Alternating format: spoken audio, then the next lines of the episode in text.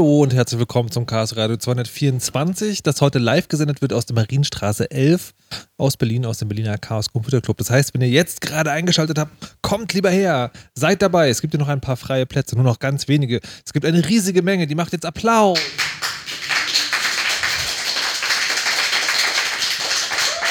Ja, und wir sind heute äh, hier zusammengekommen, um, um über ein Thema zu sprechen, was ich gar nicht verstehe. Also ich moderiere das Chaos Radio schon seit einer Weile und es ist so, alle Themen, die hier behandelt werden, habe ich wenigstens schon mal gehört.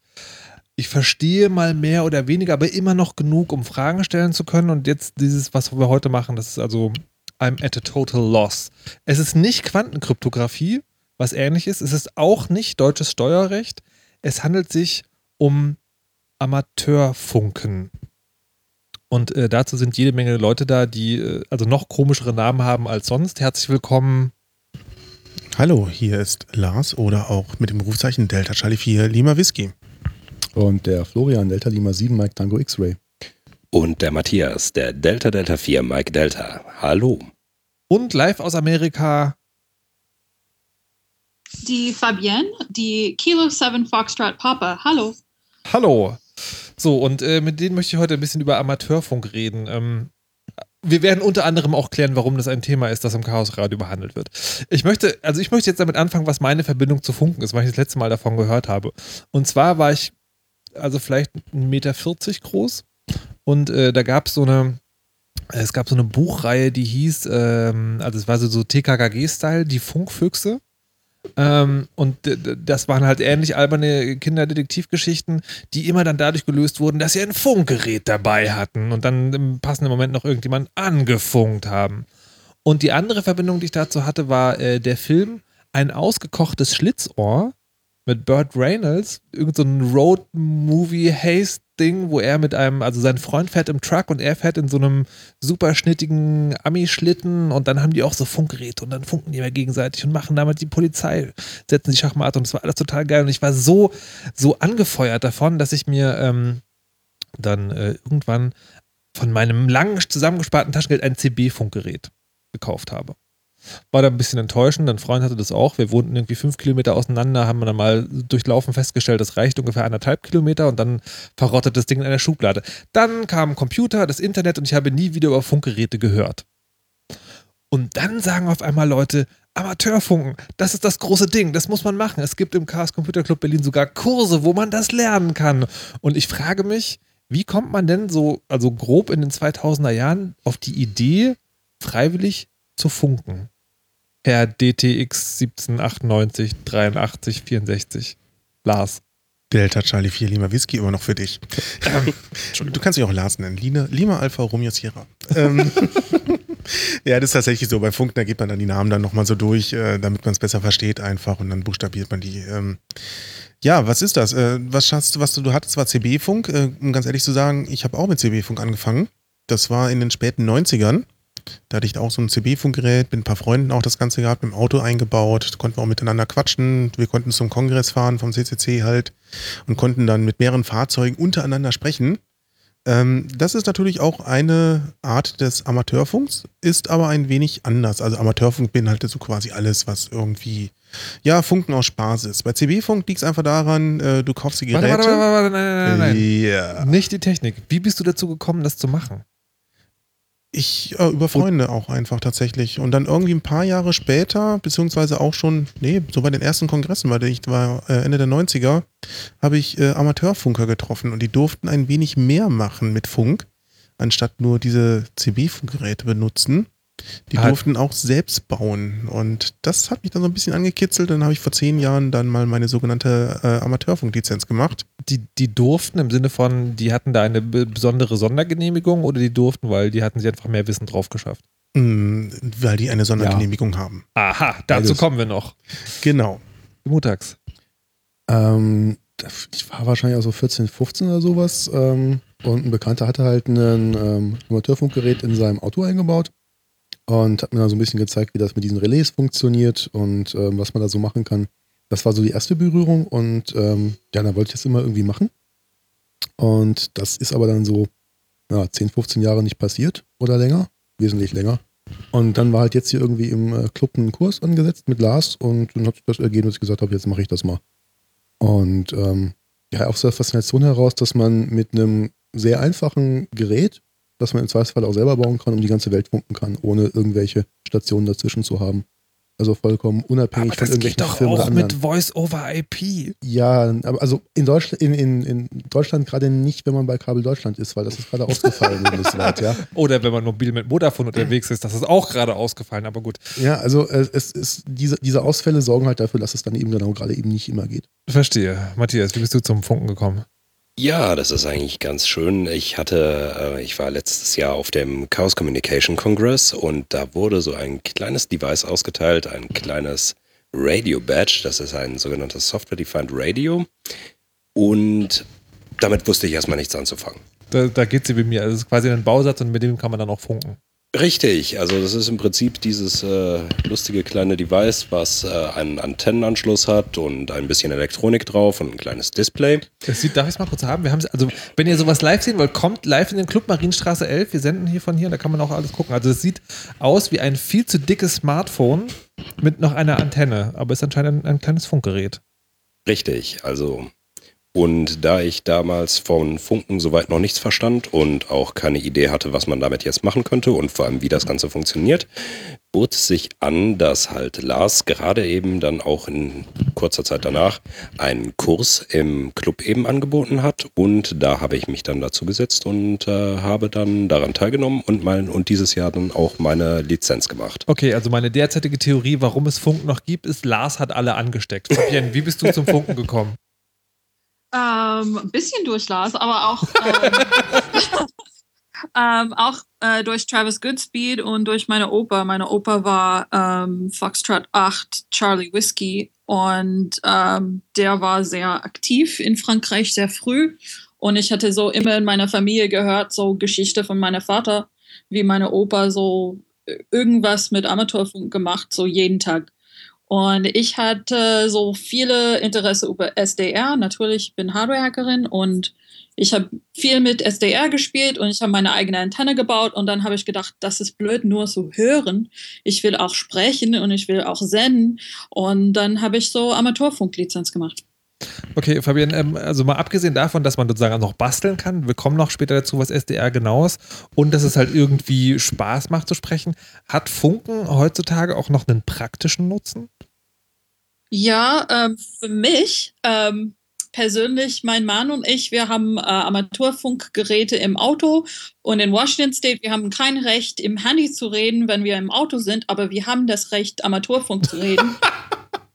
Und äh, wir haben Antennen, so Mag-Mount-Antennen mit Magneten so drauf auf dem Autos und äh, es klappt super gut. Okay, äh, überlass es den Amis, seltsame Gesetze zu erfinden. Das ist hier auch so. Das ist hier auch so, wie? Das ist hier, man kann auch eine Freisprechanlage benutzen. Du kannst eine Freisprecheinrichtung äh, benutzen fürs äh, Handy, klar, aber ähm, Amateurfunk darfst du auch das äh, Handmikrofon in der Hand halten und benutzen. Darfst sogar morsen während des Autofahrens. Tatsächlich? Na, wenn du es kannst. Du nein, nein, ich meine, aber du darfst, du darfst ein technisches Gerät in der Hand halten und Knöpfe drücken. Das ist korrekt, weil es kein Telefon ist. Du darfst nur nicht während des Autofahrens telefonieren. Okay. Du kannst auch alte C-Netz-Telefone, die früher im Auto verbaut waren, auf Amateurfunk umbauen. Dann darfst du es auch benutzen während der Fahrt. aber woher kommt es? Ja, ist, das ist es ist- einfach nur eine Gesetzeslücke, wo keiner drüber nachgedacht hat? Nee, nee die, die, es, es gibt dazu ein Urteil und das heißt einfach, ähm, äh, das Funken ist nicht so anstrengend wie Telefonieren. Bitte was? Das Wir heißt, man das wird nicht so stark könnt- abgelenkt. Könnt ihr dir bitte nochmal eure Rufnamen sagen? Delta Charlie 4 Lima Whisky. Delta Lima 7 Mike Tango Und-. Delta Delta 4 Mike Delta. Äh, F, F7. Ab- no, Kilo, Kilo 7, äh, Foxtrot Papa. Aber das ist doch sozusagen, das ist doch Quatsch. Also mit Verlaub. Jein. Also du hast beim Amateurfunk Also eine mit Sache. Verlaub. Also wir- wir kommen da vielleicht nachher auch noch ein bisschen zu. Beim Amateurfunk darfst du dich im Prinzip nicht über alles unterhalten, worüber du dich unterhalten möchtest. Und bist im Prinzip so ein bisschen auf ähm, mehr oder weniger belanglose Kommunikation zwischen Amateurfunkteilnehmern oder zwischen Funkamateuren beschränkt. Fabienne hat Und- gerade erzählt, sie würde Ja, mit ihrem Moment. Mann funken.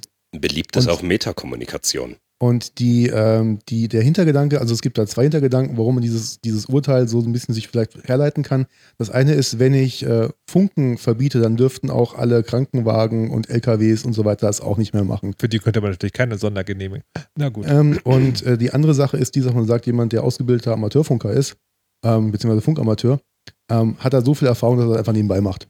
Und du guckst nicht dauernd auf das Display und du bist nicht so tief im Gespräch drin und kannst, ich glaube, die, die Formulierung war auch, du kannst das Gespräch jederzeit unterbrechen und bist nicht wie bei einem Telefonat ähm, so tief in einem Gespräch drin, dass du einfach das Funkgerät oder das Telefon fallen lässt, weil du ja eine Verpflichtung hast, deinem Gesprächspartner zu beantworten. Und ähm, beim äh, Funken ist jedem klar, dass du es jederzeit abbrechen kann. Das ist so ein bisschen so der Hintergedanke dahinter. Mit Verlaub, das halte ich für großen Blödsinn.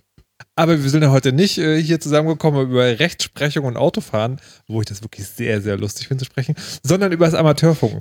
Ähm, bevor wir darüber sprechen, was das, ich, ich tease noch ein bisschen, also es gibt eine Prüfung. Man hat eine ordentliche Berufsbezeichnung anscheinend. Aber was sind denn eigentlich die technischen Grundlagen? Also wie, wie funktioniert dieses Funkding? Ich habe ja gerade erzählt, irgendwie, äh, bei mir hat es damals anderthalb Kilometer gereicht, aber anscheinend funktioniert das auch besser. Das glaube ich irgendwie nicht. Bist du so sicher, dass das ein CB-Funkgerät war? Es wurde beim, äh, beim Versandhändler so be Okay. benamst. Vielleicht war so ein kleines Walkie-Talkie mit irgendeiner 4,5 Volt Batterie drin, was man damals halt so gekriegt hat. Ja, möglich. Weil CB-Funk geht eigentlich auch deutlich weiter. Es sind äh, 20, 30 Kilometer überhaupt kein Problem. Meistens oder ab und zu auch über den Atlantik drüber, das geht auch mit CB-Funk. Okay. Ja, was sind die Grundlagen? Äh, Du fragst danach. Also Funken gibt es ja eigentlich noch gar nicht so lange.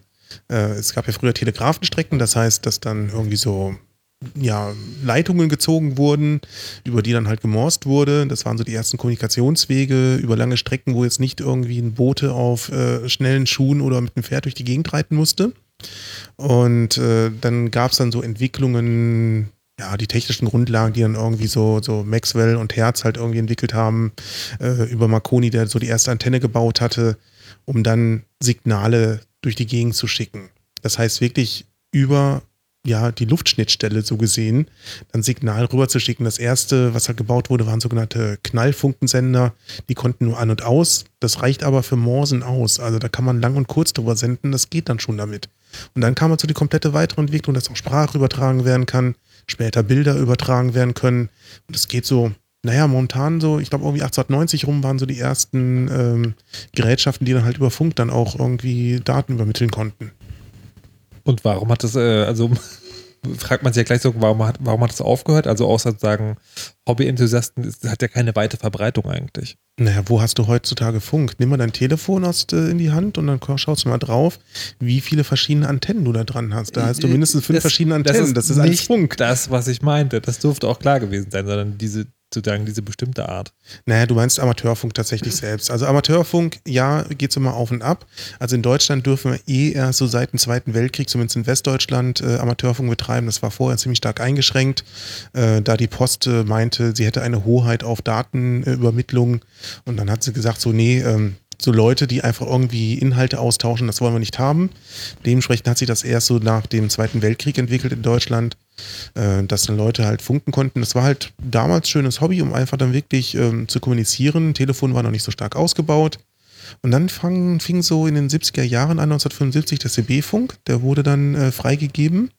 Das heißt, äh, man brauchte keine Lizenz machen, konnte sich ein Gerät kaufen, konnte es hinstellen, konnte es nutzen. Das war dann so der erste Einschlag für Amateurfunk, dass dann ja nicht mehr so ein Interesse groß war. Dann gab es Anfang der 90er oder Mitte der 90er die ersten Handys dass dann Mobilfunk äh, betrieben werden konnte. So konnte ich direkt kommunizieren. Da brauchte ich dann auch keinen Amateurfunk mehr. Ende der 90er, Anfang 2000er Internet. Das gab da auch nochmal so einen Einschnitt. Äh, so ab 2003 gab es dann irgendwie DSL für 40 Euro im Monat. Äh, dann gab es auch nicht mehr so ein großes Interesse dran. Ja, und jetzt kommt es langsam, gefühlt wieder, so seit drei, vier Jahren, äh, tatsächlich über technische Entwicklungen, dass wieder sehr viel Selbstbau gemacht wird, sehr viel in eigene Geräte rein investiert wird, beziehungsweise gebastelt wird. Und das Interesse einfach daran groß ist, äh, um irgendwie das zu verstehen und selbst zu bauen. Aber das, da, da geht es schon eher darum. Also es gibt sozusagen, also Amateurfunker sind tendenziell schon auch Leute, die das nicht nur wegen des Funkens an sich machen, sondern auch immer wegen der dahinterliegenden Technik und der etwas des arkanen Erringens einer Lizenz oder eines einer Genau. Prüfung. Wie, wie war die äh, Prüfungsfrage? Ähm, Amateurfunk ist ein äh, Funkdienst zwischen äh, Funkamateuren aus äh, persönlicher Neigung, technischem und wissenschaftlichem Interesse und nicht kommerziell. Das sehr ist die gut Definition nach. Gesetz. Alles klar. Was hat Funken mit Chatroulette zu tun? Da müssen wir mal die Ionosphäre fragen. Heißt? Ähm, ja, tatsächlich, also ähm, ist so, so ein schöner Spruch, äh, ich glaube, den hat Travis auch äh, genannt, Travis Goodspeed, den, von dem Fabienne gerade schon mal gesprochen hatte, äh, Ham Radio, also wie es im Englischen heißt, Amateurradio oder Ham Radio slash Shake Roulette, äh, only the Ionos, äh, Ionosphere decides which other old guys on the other end. Ähm, so in diese Richtung halt rein. Das heißt, ja, wenn ich halt mein Funkgerät aufbaue, meine Antenne aufbaue, ich rufe einfach ins Funkgerät rein auf irgendeiner Frequenz und gucke einfach mal, wer antwortet, wenn ich mich nicht vorher mit irgendwen mal irgendwie verabredet habe. Ja, und dann entscheidet so ein bisschen die Ionosphäre auch darüber, wie die Funkwellen sich über die Erde ausbreiten. Die werden halt äh, an den Luftschichten bzw. an den ähm, verschiedenen Schichten um die Erde herum reflektiert und können sich darüber ausbreiten. Ja, und das ist halt ganz unterschiedlich, je nach ähm, Sonnenflecken tatsächlich, äh, je nach äh, Jahreszeit auch, je nach äh, sonstige Je nach atmosphärische Tageszeit. Störungen. Tageszeit, genau. Tageszeit natürlich auch ganz stark, das ist immer davon Frequenz. abhängig. Frequenz kommt auch noch alles Winkel. hinzu. Okay, wie, wie funktioniert das? Also ich nehme das Funkgerät, das ist dann mit einer, das läuft auf einer bestimmten Frequenz und dann rufe ich in den Äther rein und dann kann jeder, der auf derselben Frequenz hört, antworten. Genau, also oder? ich, es gibt halt bestimmt, es gibt sogenannte Bandpläne, die festlegen, auf welchen Frequenzen man senden darf, dass man sich nicht gegenseitig stört, dass man nicht irgendwelche kommerziellen Anbieter von, keine Ahnung, Taxifunk zum Beispiel stört oder irgendwelche Radiosender. Ähm, und wenn ich im Kurzwellenbereich bin, habe ich eine Antenne, die ich dann, ja, naja, zum Beispiel so schräg gegen Himmel richte und dann bounce das halt so von der Ionosphäre ab. Und äh, geht zur Erde und wieder nach oben und irgendwo trifft es halt hoffentlich auf die Antenne von jemandem anderen, der das dann auch hören kann. Und der kann mir antworten.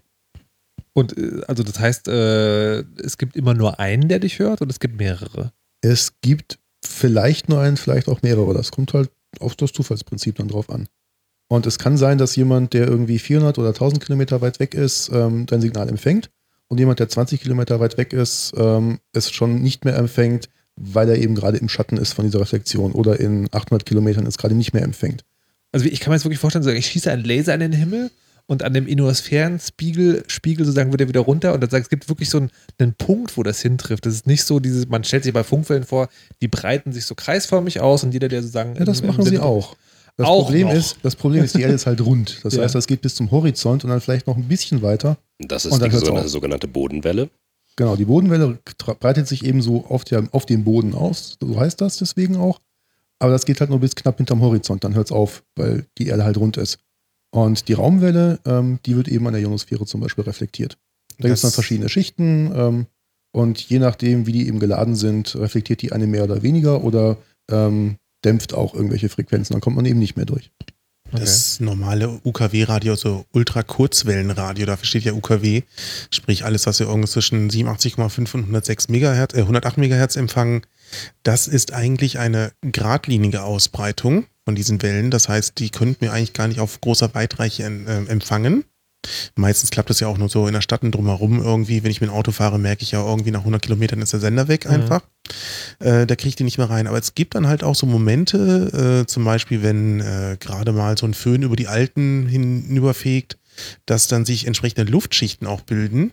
Sogenannte sporadische E-Schichten. Genau, und an diesen Schichten kann es dann auch einfach mal vorkommen, dass dort die Wellen reflektiert werden. Es kann also sein, dass du in Bayern plötzlich einen Radiosender aus Italien hörst, obwohl die Alpen dazwischen sind. Verrückt. Was ist denn jetzt, äh, würde ich gerne von euch wissen, mal der, der weiteste, also die weiteste Entfernung, die ihr jemals gesprochen habt, Fabienne? Was ist der, der weit entfernteste Funker, den du jemals am Gerät hattest, falls man das so sagt? Äh, ich, äh, wenn ich in Tennessee war, habe ich viele Leute in Europa gehört und in Russland. Und ist das dann so, man, man hört das und äh, also um den Rekord zu halten, sagt man, okay, das ist verständlich, aber eigentlich ist die Verbindung ganz schlecht oder kann man sich da wirklich unterhalten? Wir haben uns kurz unterhalten und äh, unsere so äh, Name gesagt und wie das, wie gut das Signal sich gehört und dann, wenn man nett ist, dann schickt man so eine Postkarte an die Leute, dass du mit, mitgesprochen hast. Aha. Ist, sagen, ist das, weil vorhin, äh, vorhin kam ja gerade, man darf nur über bestimmte Sachen reden. Darf, dur, durftest du quasi nicht über mehr reden oder wie, wie läuft das? Doch, aber manchmal es gibt so eine genannte Pile-up, bedeutet es gibt viele Leute, die will mit die Leute weit weg reden und äh, man hört alle die anderen Leute, die versuchen mit äh, die Personen in Europa oder die Personen in den USA zu reden. Und dann beeilt man sich. Genau. Aha, verstehe. Lars, was war, was war dein weitest entferntester?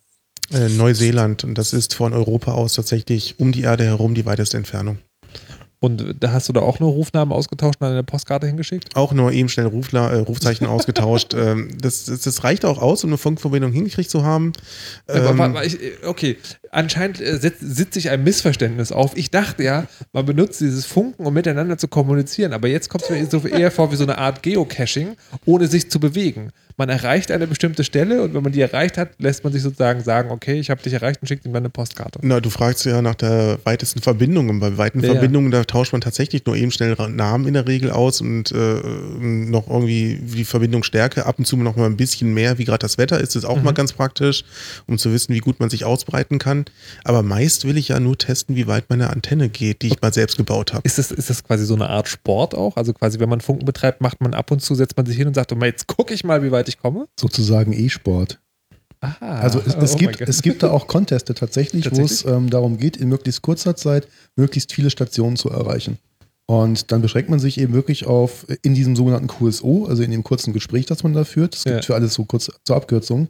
Äh, das kommt aus dem Morsen, können wir vielleicht nachher auch nochmal drauf eingehen. Und in so einem QSO äh, beschränkt man sich wirklich darauf, so die wichtigsten Informationen ähm, äh, zu übermitteln. Ähm, das heißt, ähm, wie ist mein Rufzeichen, ähm, von wo aus rufe ich, vielleicht noch den Namen kurz zu sagen, also den Vornamen und durchzugeben, in welcher Qualität man die andere Station empfängt. Und das bekommt man von der Gegenseite auch, dann schreibt man das jeweils auf und ähm, durch die äh, QSL-Karte bestätigt man die Funkverbindung in beide Richtungen und dafür bekommt man, wenn es ein Contest war, dann eben auch Punkte.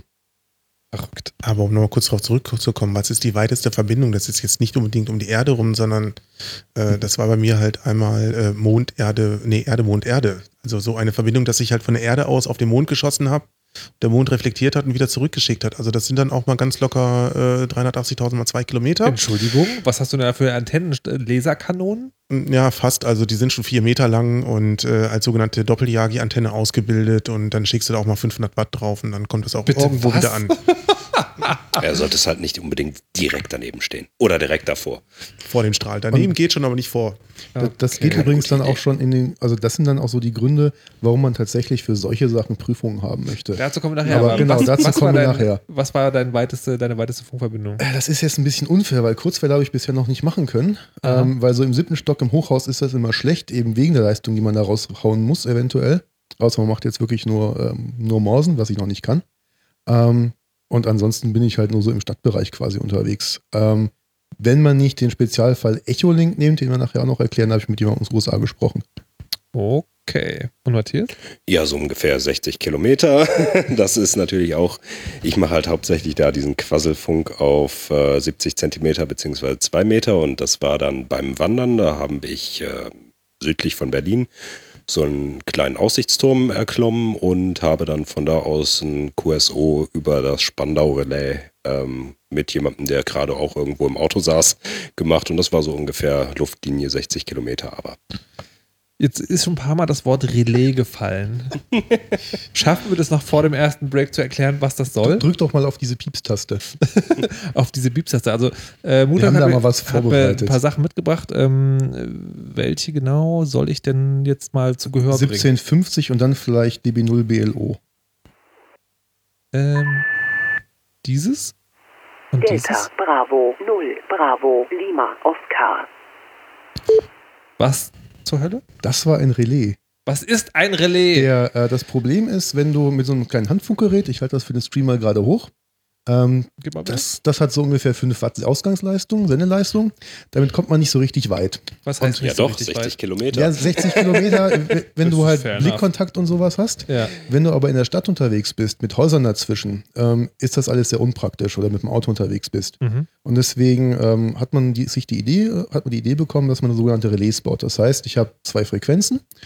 Ähm, ich mache das Funkgerät an und sende auf einer Eingabefrequenz, so heißt das Ding, ähm, diesen Ton, den wir eben zuerst gehört haben, das sind 1750 Hertz aus. Mhm. Das Relais empfängt den, ähm, schaltet sich dann daraufhin ein und gibt auf der Ausgabefrequenz, das ist eine andere Frequenz, das wieder aus, was ich auf der Eingabefrequenz hinsende. Und zwar von dem erhöhten Standpunkt und mit mehr Leistung, als ich das von dem Handfunkgerät machen kann. Und die- diese beiden Frequenzen, die weiß man vorher. die weiß man vorher. Die sind üblicherweise bei 70 Zentimeter zum Beispiel 6,7 Kilo, äh, Megahertz, äh, nein 7,6 Megahertz äh, drunter. Oder bei 2 Meter sind es äh, 600 Kilohertz. Kilohertz. Das heißt, ich habe eine Eingabefrequenz, die weiß ich, oder die, da gibt es halt Listen zu, und die Ausgabefrequenz ist entsprechend höher äh, in dem Fall. Und ähm, man empfängt eben auf der Ausgabefrequenz des Relais und sendet auf der Eingabefrequenz des Relais und hat dadurch eine Reichweitenerhöhung. Mhm. Und damit kann ich halt im gesamten Stadtgebiet ähm, alle erreichen, die auf diesem Relais drauf sind und dazuhören. Genau, und weil man dieses Relais selber über sein Funkgerät mithilfe von seinem sogenannten Auftaster und fernsteuert, ist das Ganze eine ferngesteuerte Funkstation.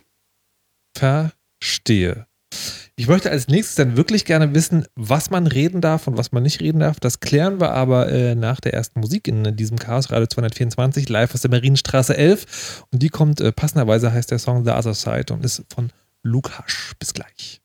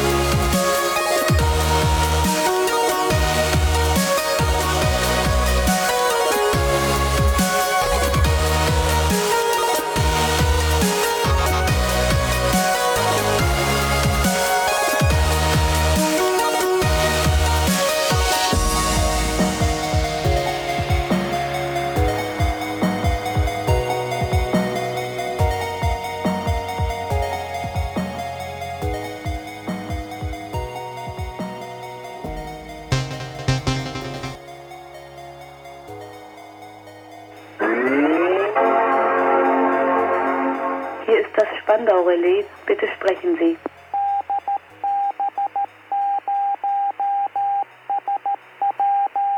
Und damit herzlich willkommen zurück zum Chaos Radio 224 über Amateurfunk. Was ihr gerade als letztes gehört habt, äh, war ein Relais. Das ist so eine Art ja, Verstärker, Weiterreichungsstation, die Funksignale aufnimmt und so weiterreicht, dass man sie auch viel weiter entfernt äh, hören kann. Und wir sprechen heute mit Fabienne, Lars, Mutax und Matthias über Amateurfunken. Was das ist, also wie es technisch funktioniert und warum man das macht, haben wir gerade geklärt. Und äh, haben zum letzten über Relays gesprochen, also diese Verstärkerfunktion. Ihr wolltet noch sagen, wie viel es da um Berlin herum gibt von diesen Stationen. Also in Berlin rundherum äh, acht, zwei noch da, die gerade nicht in Betrieb sind, habe ich gehört. Nicht, nicht so ganz. Oder nicht so ganz. Und ähm, das gerade eben zuletzt war eins, was in der Nähe von Spandau eben steht. Ähm, vor der Pause hatten wir, glaube ich, eins in äh, äh, das war Hohenschönhausen? das war Hohenschönhausen, genau, das war richtig. DB0 Netzwerk BLO. AGO. Und gerade eben das war DB0 SP. Wer betreibt diese Dinger denn? Oh, auch genauso Funkamateure, die einfach Spaß dran haben und so ein Ding halt hinstellen. Ähm, das ist dann unterschiedlich, wie die finanziert werden. Also manche gehen dann mit einem Hut rum und sammeln dann mal irgendwie Geld ein, so quasi. Äh, andere lassen das über einen Verein laufen, das ist ganz unterschiedlich. Okay. Weil das, also, es ist ja wahrscheinlich nicht ganz billig. Ich habe ja gerade gesagt, irgendwie zum Mond braucht man 500 Watt. Ist so ein Relais vielleicht nicht ganz so? Na, die senden ungefähr mit 10 Watt äh, raus, 10, 15 Watt. Mehr machen die normalerweise nicht. Das reicht aber auch, weil sie auf einem erhöhten Standort sind, Mhm. äh, zum Beispiel auf einem, ähm, auf so einem Telekommunikationsturm von der Post mit da drauf oder auf einem Funkmast von einem Mobilfunkanbieter oder sowas mit drauf. Und im Prinzip braucht man nur zwei Funkgeräte und ein bisschen äh, Hardware dazu, zum Beispiel ein Raspberry Pi tatsächlich. Okay, das ist jetzt äh, ni- nicht so doll viel. Jetzt würde ich gerne mal ähm, hören, worüber man da eigentlich reden darf. Weil Sie habt ja schon gesagt, man darf nicht über alles reden. Ist, wenn man, wenn man irgendwie äh, sehr, Ziele sehr weit weg anfunkt oder Leute, die begehrt sind, dann muss man sich kurz halten. Ähm, aber gleichzeitig hat Fabienne erzählt, sie nutzt es, weil man im Auto sprechen darf, äh, was man halt mit Smartphones nicht darf. Fabienne, kannst du vielleicht mal erzählen, also was darf man bei euch reden und äh, was redest du tatsächlich? Ja, in den USA muss man nicht, äh, wie sagt man, Swear Words sagen. Ähm, aber das gehört zu, zum Beispiel in Los Angeles kannst du auch Swear Words damit so was mit äh, sagen. Du kannst nicht singen, du kannst keine Musik haben, so kein Singen, keine Musik.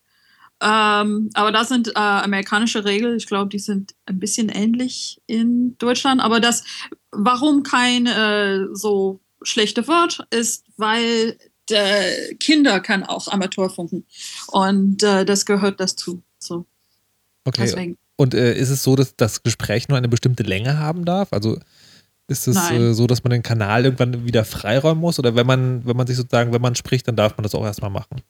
Nein, ich habe so über HF geredet und HF äh, so diese High Frequency, Hochfrequenz, ähm, so 20 Meter, 40 Meter, ähm, wenn man so diese lange Strecke, ähm, manchmal spricht man sehr kurz, weil es gibt viele Leute, die mit den anderen Leuten reden will, aber es gibt manchmal, es gibt manchmal Leute, die so, die reden, sie reden einfach so, so wie sind die Kinder? Ich habe so zwei, äh, so vor einer Woche in Seattle gehört, äh, jemand in Italien, die mit jemand in Texas gesprochen hat. Und die haben so sehr lang, so fünf Minuten so gelabert über irgendwas, so Familiengeschichte. So, das ist auch nicht keine, keine feste Regel. Das sind, es gibt auch Freunde, die weit weg voneinander sind. Und wenn die so äh, da, die Chance miteinander zu reden, dann reden sie ein bisschen länger. Okay, muss man, äh, gibt es denn sozusagen bestimmte Kanäle, die man, äh, die man dann dafür nimmt, die sozusagen, weil ihr habt ja gerade gesagt, zum Beispiel für Relays gibt es bestimmte Kanäle, da würde man jetzt wahrscheinlich denken, da macht man es halt lieber nicht so lang. Ähm, muss, oder muss man sich da irgendwie irgendwo hinbegeben? Ja, deswegen ist die Bandpläne, Bahnpläne da und äh, sagt dir, was, äh, wo du so reden soll und wo du äh, morsen soll und wo du so äh, anhören, äh, so anrufen, neue Leute anrufen soll. Es gibt so bestimmte Punkt, be bestimmte Frequenz dafür. Ah, verstehe, okay. Also es, es gibt eine sogenannte Anruffrequenz, die ist auch, es gibt auch interna internationale Anruffrequenzen. Und was man normalerweise macht, man sendet auf dieser Anruffrequenz einen allgemeinen Ruf aus. Ähm, und sobald jemand antwortet, verabredet man ihm eine Frequenz, auf die man wechselt, die hoffentlich auch frei ist. Da muss man eben kurz reinhören. Dann wechseln beide auf die neue Frequenz und da kann man sich unterhalten und dann ist die Anruffrequenz wieder frei. Mhm. Und äh, diese Dauer, ähm, es gibt ähm, in Deutschland zumindest die Geschichte, dass man so alle zehn Minuten sein Rufzeichen nennen sollte, damit klar ist, wer da spricht. Mhm. Und äh, dass man auch mal ab und zu Lücken lassen sollte, gerade auf Relais, damit andere Leute auch mal dazwischen kommen können und äh, auch ihren Funkverkehr, Funkverkehr darüber abwickeln können. Das Okay. ist einfach eine Sache der, der, ja, der guten Sitte und, und der Höflichkeit. Ähm, bei der Rufzeichennennung, die steht, glaube ich, tatsächlich auch in den Vorschriften drin, dass die alle zehn Minuten zu Gibt es da so da so eine Art Stoppwort auch? Also wenn ich jetzt sagen, auf einen Kanal komme, wo zwei Leute stundenlang reden, dass ich dann irgendwas rein, reinkrähe? Na, das mit dem Reinkrähen wird halt schwierig. Wenn Wieso? du ähm, weniger Leistung hast als die anderen, dann kommst du halt gar nicht dazwischen. Das heißt aber auch, wenn ich mehr Leistung habe, dann. Das heißt, wenn du mehr Leistung hast und wenn du ein äh, zugelassener Amateurfunker mit einer festen Amateurfunkstelle bist, darfst du bis 1000 Watt aussenden. Äh, 750 in Deutschland. Äh, kommt immer auf, der, auf die Frequenz an. Ja, So. kommt auf die Frequenz an. äh, apropos Frequenz, ihr habt jetzt die ganze Zeit 70 Zentimeter, Genau. 2 Meter, 40 Meter. Da wollte ich eben noch einhaken. Fabian Ja, hat bitte. ja was von 40 Metern gesprochen und dann von, von großer Entfernung. Die 40 Meter ist die Wellenlänge, also Ja. die Länge der, ja, der, der Funkwelle im Raum. Und äh, je länger die ist, die Funkwelle, umso weiter kommt man auch normalerweise weg. Das heißt, 40 Meter ist Kurzwelle. Mhm. Ähm, und äh, wenn wir jetzt hier so auf 70 Zentimeter gehen, dann sind das eben so 433 Megahertz. 2 Mega, 2 Meter sind ungefähr 144 Megahertz. Hä? Ha, Hat in mit der Physik nicht Lichtgeschwindigkeit aufgepasst. zu tun. Ja, aber wa- was hat das nochmal mit der Länge zu tun? Na, die, die, Also der Reichweite? die, also die, je länger die Welle ist, das heißt, Mhm. je geringer die Frequenz ist, umso höher ist die Reichweite der Funkausbreitung. Deswegen Langwellensender, ähm, Ah. die gehen sehr weit. Mittelwelle ist dazwischen. UKW geht halt wirklich nur, nur so im Nahbereich. Okay, das ist auch sozusagen große Zahl ist. Und äh, WLAN, ist dann, WLAN ist dann noch kleiner. Das sind 2,4 Gigahertz oder 5 Gigahertz. Naja, UKW nutze ich auch, um gegen den Mond zu schießen. Ja, aber da hast du Sichtverbindung. Da habe ich Sichtverbindung, das ist vollkommen richtig. Okay, warte mal. Also hohe Frequenz, kurze Reichweite. Äh, Ja, so ganz So grob gesehen, ja. Ja. Grob reicht mir. Sehr gut. So, jetzt äh, kam die ganze Zeit äh, ja schon immer so, also Amateurfunker, die, die müssten ja diese also eine Prüfung haben. Was, was genau? Da wird dieses Funkzeichen eigentlich, wird es von offizieller Stelle vergeben oder darf ich mir das ausdenken? Oh ja. Das darf man sich ausdenken. Wenn es noch frei ist, in einem bestimmten Rahmen. Okay. Also der Landeskenner ist in der Regel vorne relativ fest. Also da ist man zum Beispiel in Deutschland, äh, in Deutschland auf irgendetwas mit D und dann hat man eine ganze Latte an verschiedenen ähm, Südkorea hat auch. D. Ja, richtig, richtig. Alles ab. Ab was kommt? Ab was ist Südkorea? Details, Details. Ja, genau. Ähm, also man kann sich zum Beispiel Delta Delta oder Delta Lima irgendwie so etwas vorne ranstellen. Das ist der Landeskenner für Deutschland. Dann hat man in der Regel eine Zahl und dann kann man sich noch einen zwei- bis dreistelligen Kürzel hinten dran setzen. Ja, das ist aber schon eine uralte Sache. Also die, die Landeskenner, die wurden schon so mit der ersten Funktagung äh, vergeben. Also es war so im Jahre 1906, wo die ersten Länder sich zusammengerottet haben und festgestellt haben, so, mh, Frequenzen sind ja endlich. Das heißt, wenn jemand auf einer Frequenz sendet, kann nicht jemand anderes auf derselben Frequenz senden. Hat man ja gerade auch so mit mehr Leistung, dass man drüber kommt. Und die haben sich dann schon überlegt, so, ja, wofür brauchen wir denn jetzt überhaupt Funk? Ähm, erstmal halt generell so für, für Radio, für Kommunikation. Ist, man wollte ja immer halt so den Atlantik überqueren, für Kommunikation halt zwischen dem Europa und den äh, neuen Staaten da drüben. Ähm, und da hat man halt einfach ein paar Sachen festgelegt, dass zum Beispiel auch Schiffe Funk kriegen, die sollen auf bestimmten Frequenzen halt arbeiten.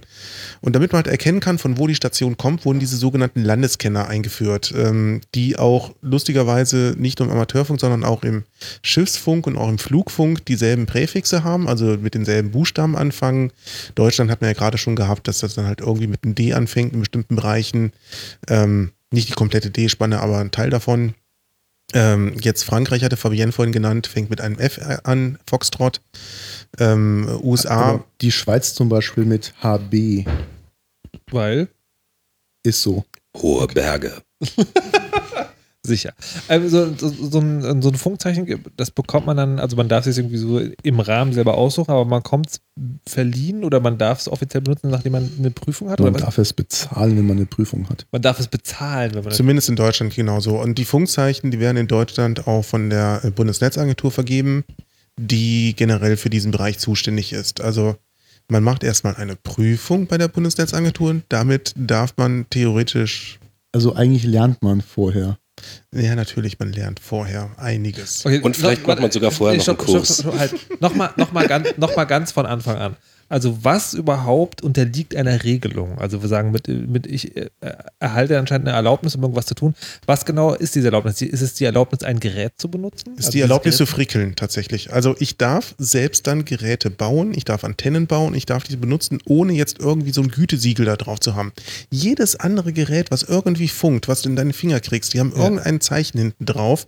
Ähm, dass die geprüft worden sind und dass die für okay befunden worden sind. Ob es ein Walkie-Talkie ist, ob es ein Babyphone ist, ob es irgendwie dein, dein, dein Gerät ist, äh, mit dem du dein Lichter äh, ein- und ausschaltest, ohne von der Couch aufzustehen.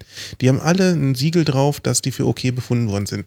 Das Als heißt aber auch, wenn ich aber, wenn ich sozusagen mit Amateurfunken, Funkamateuren will, kann ich mir einfach ein, ein sozusagen Gerät kaufen, was diese Frequenzen und Technologie kann und kann dann mit denen reden. Theoretisch können sie mitreden, ist äh, Eine aber Ordnungswidrigkeit. naja, da, da, da genau ist eine warum? Ordnungswidrigkeit, weil du hast kein, keine Lizenz gemacht dafür. Also du weißt nicht, was du da machst im Grunde. Aber du hast doch genommen. gerade gesagt, es geht um das Gütesiegel auf dem Gerät. Naja, Mm, Stopp. Also, es gibt diese sogenannten PMR-Geräte. Das sind Geräte, die du im Baumarkt kaufen kannst. Die sind auf bestimmten Frequenzen festgenagelt. Da kannst du vier, fünf Frequenzen auswählen. Ähm, es gibt die CB-Funkgeräte, die kannst du kaufen und dann kannst du sie benutzen. Wenn wir jetzt allerdings von einem Amateurfunkdienst, von einem Funkamateur reden, dann sind das bestimmte Frequenzen, die in den Wandplänen halt festgelegt sind. Und das sind wesentlich mehr Frequenzen, als die anderen Geräte können. Und das heißt also Geräte, mit denen man diese Frequenzen alle nutzen kann, die haben nie so ein Gütesiegel. Na, die können auch eins haben. Allerdings normalerweise verfällt das halt, wenn du das Gerät aufmachst. Da muss ich ja nicht. Na, aber wir dürfen und wir dürfen es umbauen. Nein, nein, aber nee, darum, darum geht es jetzt nicht. Sondern meine Frage ist jetzt, kann ich ein Gerät kaufen, das so ein Gütesiegel trägt, mit dem ich sozusagen auf diese ganzen Frequenzbänder des Amateurfunks zugreifen kann? Du kannst naja, zuhören. hören darfst du. Also Naja, hören und, darfst du immer. Na, und senden. Ich mache das Gerät nicht auf. Also gibt es ein genau, Gerät. senden, senden darfst du nicht. Und der, Warum der nicht? Hintergrund ist der, die, äh, die Frequenz, also das, das Gerät, was hier vor uns steht zum Beispiel, das kann ich wild äh, umstellen auf verschiedene Frequenzen, zum Beispiel auch auf den Schiffsfunk. Und Ja. dann würde ich ja den Schiffsfunk stören. Oder heißt, ich äh, kann Taxifunk stören. Oder ich kann ähm, alles Also, Mögliche aber stören. nochmal gefragt, also ich kaufe dieses Gerät, das Gerät hat möglicherweise so ein Siegel, ich darf es aber nicht sendend benutzen. Genau. Richtig. Okay. Also das heißt, es Also du nicht. Du darfst aber Ja, zum ist klar, Beispiel genau. dir ein CB-Funkgerät zulegen, was auch eben, das ist der große Unterschied eben zum Amateurfunk, der CB-Funk, da dürfen zum Beispiel nur geprüfte und zugelassene Geräte eben verwendet Mhm. werden. Gleichzeitig darf man zum Beispiel nicht irgendwie mit seinem Amateurfunk-Equipment in den CB-Funkbereich. Eben weil man Okay. keine, naja, kein Weil da zugelassenes kein Gerät Siegel hat. drauf ist. Ah, weil richtig. die Sendeleistung nicht begrenzt ist, weil wir alle CB-Funker wegdrücken würden in der Umgebung, die das nicht mehr benutzen können und man die CB-Funker schützen möchte vor diesen bösen Amateurfunkern. Was ich gut verstehen kann. Die sollen halt diese Frequenzen auch für sich wirklich haben. Okay, so. dürfen. Es gibt also, ich erlange also, indem ich dieses, äh, was auch immer abschließe, klären wir gleich, äh, die, die Erlaubnis in bestimmten Frequenzbändern zu senden und äh, sozusagen dafür Na, erstmal mit der Prüfung äh, wird nur gesagt, dass du das Fachwissen hast, und zwar sowohl das Technische als auch das ähm, Betriebstechnik, also wie mache ich das, als auch die gesetzlichen Grundlagen alle kennst, sprich, welche Einschränkungen gibt es. Ich will nicht und- mehr Amateurfunken. Wenn du diese, wenn du diese Prüfung gemacht hast, von der gibt es zwei in Deutschland, A und E, ähm, wenn du die gemacht hast, dann kannst du die Zulassung zum Amateurfunkdienst beantragen und da teilst du mit, welches Rufzeichen du haben möchtest. Wie viele tausend Euro kostet das? 70. Naja, die Prüfung selbst Prüfung- kostet 80 Euro Genau. für Ja. die Klasse E und für die Klasse A 110 Euro und das Rufzeichen kostet nochmal 70 Euro. Also bist du zwischen 150 und 180 Euro dabei. Und was ist Klasse A und Klasse E? Ah, E kann man für Einsteiger nennen und für A ist dann Advanced quasi. Wir Das heißt- nennen sie auch die Lizenz zum Löten. Also mit A darf man tatsächlich auch äh, Funkgeräte bauen und darf auf alle Frequenzen drauf. Das und, äh, darf ich mit E auch, nur mit E ist halt eine Einschränkung, dass ich nicht alle Frequenzen nutzen darf, nur begrenzte Ausgangsleistung. Früher war es zum Beispiel noch eingeschränkt, dass ich noch nicht mal das Relais-Funkstellen benutzen durfte, sondern nur so Walkie-Talkie-mäßig zwischen zwei äh, Funkgeräten halt arbeiten durfte. Und ist das sozusagen, muss man erst E machen, dann zwei Jahre das gedrosselte Nö. Motorrad Nö. fahren und dann nehmen wir Also ich habe ich hab direkt A gemacht, weil ich mir gesagt habe, wenn ich jetzt anfange zu lernen und erst die E mache, setze ich mich Ja. danach garantiert nie wieder hin und lerne. Und habe halt direkt die A gemacht. Okay, der Unterschied in der Prüfung ist einfach darin, dass die Technik sich unterscheidet. Also äh, Betriebstechnik und Vorschriften sind bei beiden Prüfungen gleich. Und die Technik ist bei der Klasse A nochmal so um, äh, naja, dreimal so großer Umfang. Müssen, müssen wir vielleicht nochmal sagen, es gibt die, die Prüfungen bestehen aus drei Teilen, das sind Fragebögen, Multiple Choice. Und da gibt es eben die Betriebstechnik, da lerne ich eben, wie mache ich das praktisch, wenn ich funke, wie rede ich mit Leuten, was ist ein QSO.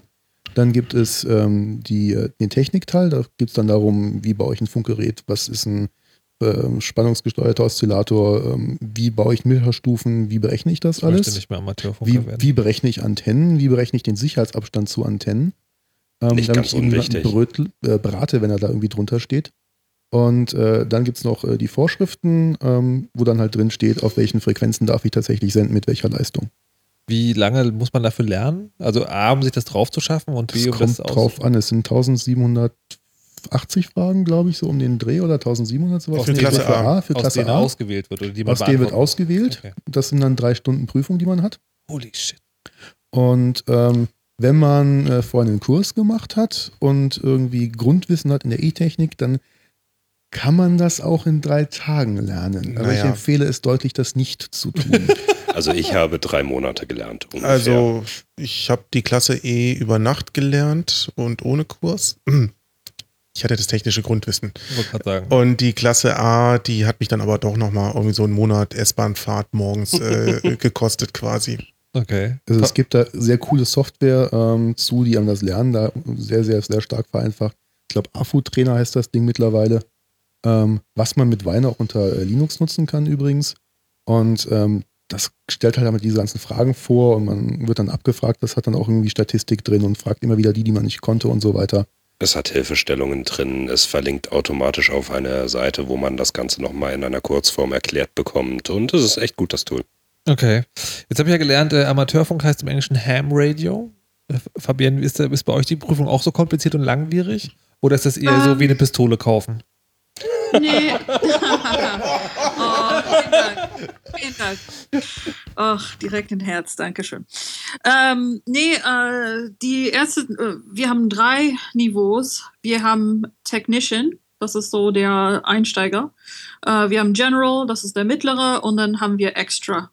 Und die ersten zwei sind ziemlich einfach. Ich würde sagen, die ersten zwei passen in die erste so Einsteiger äh, von der Deutsche und die Extra ist bisschen leichter als die so äh, Advanced von äh, Deutschland. Ähm, weil, ich sage das, weil äh, eine Freundin von uns, ähm, die ist Deutschin und die hat das in Deutschland gemacht und dann ist die in den USA angekommen und man durfte in den USA als Ausländer auch die amerikanische Prüfung machen. Es kostet bei uns 15 Dollar. Total. Wenn man äh, alle drei in einen Tag macht, dann kostet das nur 15 Dollar. Ähm, das kostet äh, so 15 Dollar pro Prüfung. Und wenn du alle drei Prüfungen in einen Tag machst, dann kostet das nur 15 Dollar. Und es gibt auch Prüfungen, die kostenlos sind. Und ich mache die, ich bin so dabei äh, als die Prüfer, weil wir haben andere Systeme ähm, in den USA. Wir haben so, ähm, ja, wir kann so selbst eine, eine, eine Club, so eine, ja, Gruppe machen, die so lizenziert ist, die ähm, Prüfung zu machen. Und äh, ich gehört dazu jetzt seit ein paar Wochen jetzt eigentlich ähm, eine Prüfung, die kostenlos ist. Aber das ist ein bisschen, das ist nicht überall in Amerika kostenlos. Normalerweise kostet das 15 Dollar. Ähm, und äh, für die Deutsche und Deutschen ist die amerikanische Prüfung ziemlich einfach. Wenn du so, wenn du kurz so vor, so vor einem Monat die deutsche Prüfung gemacht hast und du, du hast das alles so frisch im Kopf, dann äh, würdest du sehr schnell so die amerikanische Prüfung bekommen. Ähm, es gibt nur so ein paar amerikanische Regeln, die ein bisschen anders sind, aber es ist nicht so weit weg von der deutschen Prüfung. Ja, man sagt ja auch, dass die amerikanische Prüfung für Amerikaner so schwierig ist, weil sie SI-Einheiten, das metrische System lernen müssen dafür. Das auch, das auch. Das ist ja sehr schön. So, jetzt hat Fabienne gerade erzählt, äh, sie ist da, also da haben sie einen Club gegründet und da werden auch Prüfungen gemacht, da wird wahrscheinlich auch das Wissen vermittelt. Wie ist denn das, also ihr habt das hier im Club gemacht, wie ist das denn in Deutschland, wenn ich jetzt äh, Funkamateur werden will, wo gehe ich denn da hin? Also gibt es da Bildungsinstitutionen oder wie läuft es? Es ist ganz unterschiedlich. Ähm, also die Prüfung kann ich in Deutschland nur bei der Bundesnetzagentur machen. Die Mhm. hat so, ich glaube, aktuell zehn Außenstellen, die Prüfungen abnehmen. Äh, die machen dann so, ich sag mal, alle vier bis sechs Wochen eine Prüfung. Da passen im Prüfungsraum so zwischen 15 und 30 Leute rein. Hier in Berlin passen nur zum Beispiel 15 Leute rein. Also Berlin kann man auch eine Prüfung machen. Man meldet sich vorher per Formular bei der Bundesnetzagentur und ist halt eine deutsche Behörde, wie es üblich ist. Natürlich. Ähm, kriegt dann irgendwann ein Antwortschreiben. Ja, wir haben dann noch einen freien Prüfungstermin am dann und dann in irgendwann x Wochen oder x Monaten und überweisen Sie jetzt schon mal die ganzen Gebühren dafür. Natürlich.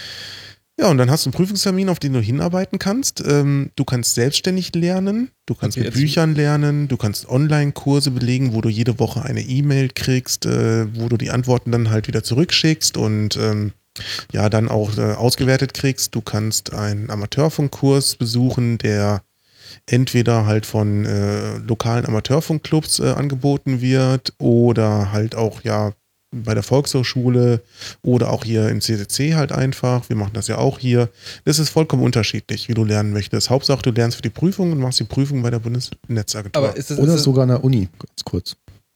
quasi so eine Art Unisport? Also bei, an, der, an der TU Berlin zum Beispiel geht es um Amateurfunkgruppe, DK0TU heißen die. Ähm, das ist das Rufzeichen ihrer Clubstation.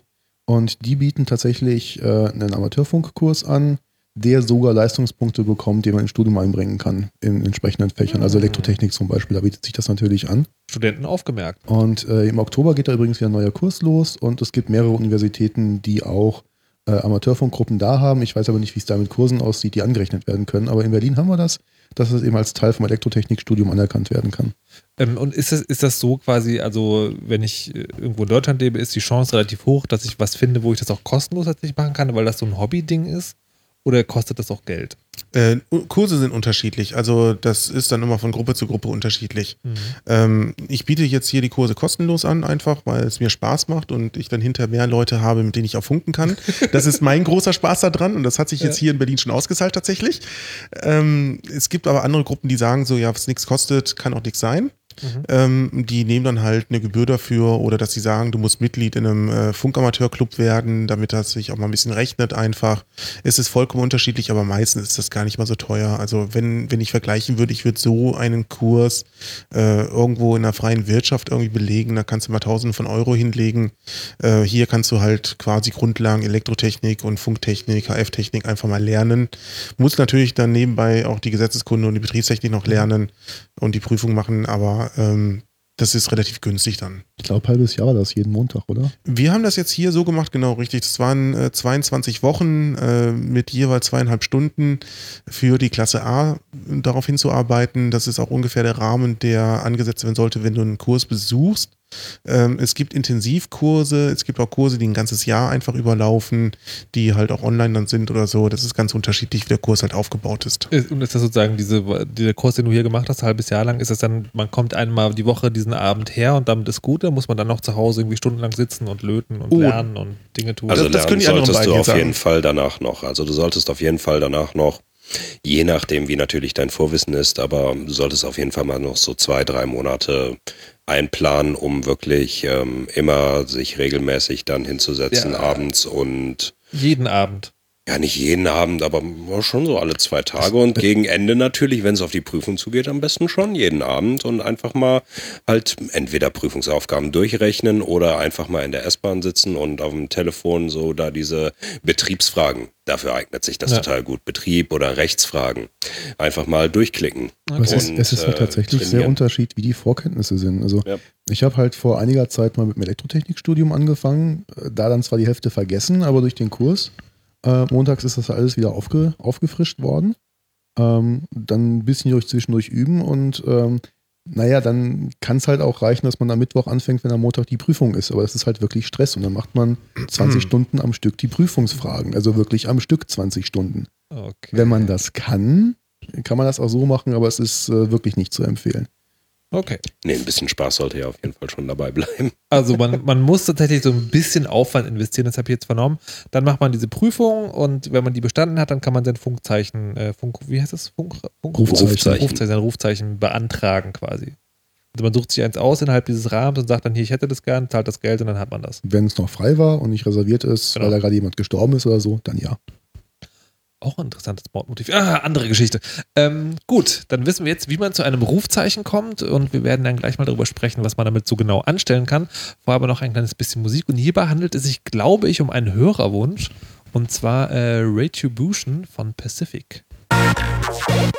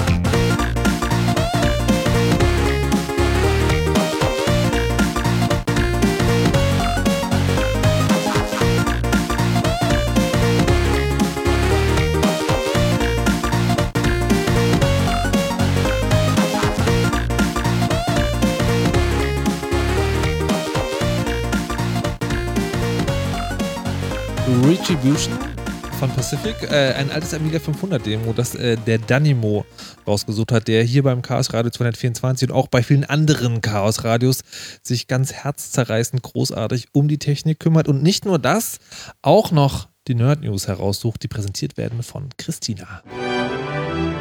Die Nerd News. Die Bundesregierung plant nach Recherchen von NDR, WDR und Süddeutscher Zeitung die Einrichtung einer neuen Bundesbehörde namens CITES. Sie soll für Bundespolizei, BKA und Verfassungsschutz Nachrichten von Diensten wie WhatsApp, Signal und Threema entschlüsseln. Dabei dürfte es jedoch nur nachrangig um Versuche gehen, die Verschlüsselungsmechanismen zu knacken. Vielmehr werden Nachrichten per Bundestrojaner, der sogenannten Quellen-TKÜ, vor der Verschlüsselung abgefangen. Angeblich soll die neue Behörde aber keine neuen Befugnisse erhalten. Der ehemalige Datenschutzbeauftragte Peter Schaar merkt jedoch an, dass die Strafprozessordnung keine Rechtsgrundlage und damit keine Legitimation für den Einsatz von Staatstrojanern für Online-Durchsuchungen enthalte. CITES soll mit 60 Mitarbeitern starten und bis 2022 auf 400 Mitarbeiter anwachsen. Parallel dazu sollen die Mittel zur Entschlüsselung solcher Nachrichten beim BND, der nicht an CITES teilnehmen soll, ebenfalls erheblich aufgestockt werden. Das Kabinett der Bundesregierung hat unterdessen einen Gesetzesentwurf befürwortet, der dem Bundesnachrichtendienst nach NSA-Manier das Abschnorcheln von Internetverkehr auch in Deutschland gestattet. Dieses würde im Nachhinein die vom NSA-Untersuchungsausschuss kritisierten Praktiken des BND legitimieren, bei dem der Dienst Daten zum Beispiel an Knoten wie dem D-Zix in Frankfurt abgreift. Bislang definierte der BND den Standort des D-Zix schlicht als virtuelles Ausland. Ein mehr als fragwürdiges Vorgehen. Der BND brauche diese Befugnisse, um Ausländer im Inland abhören zu können, die mit dem Ausland kommunizieren.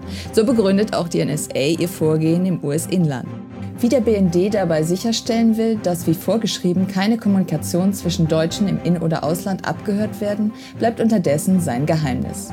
Der NSA ist diese saubere Trennung jedenfalls nicht gelungen. In jedem Fall darf sich der Steuerzahler auf Mehrkosten von jährlich mindestens 6,5 Millionen Euro freuen. Die Direktorenkonferenz der Landesmedienanstalten ist sich einig, dass das Analogfernsehen in den Kabelnetzen zügig abgeschaltet werden soll. Derzeit schauen noch rund 24 Prozent aller Zuschauer Analogfernsehen per Kabelanschluss. Der Verband der Kabelnetzbetreiber plant die Komplettabschaltung der Analog-TV-Verbreitung bis 2018. Dann sollen weniger als 20 Prozent der Zuschauer noch den alten Empfangsweg nutzen. Bei Unity Media ist bereits Mitte 2017 Schluss.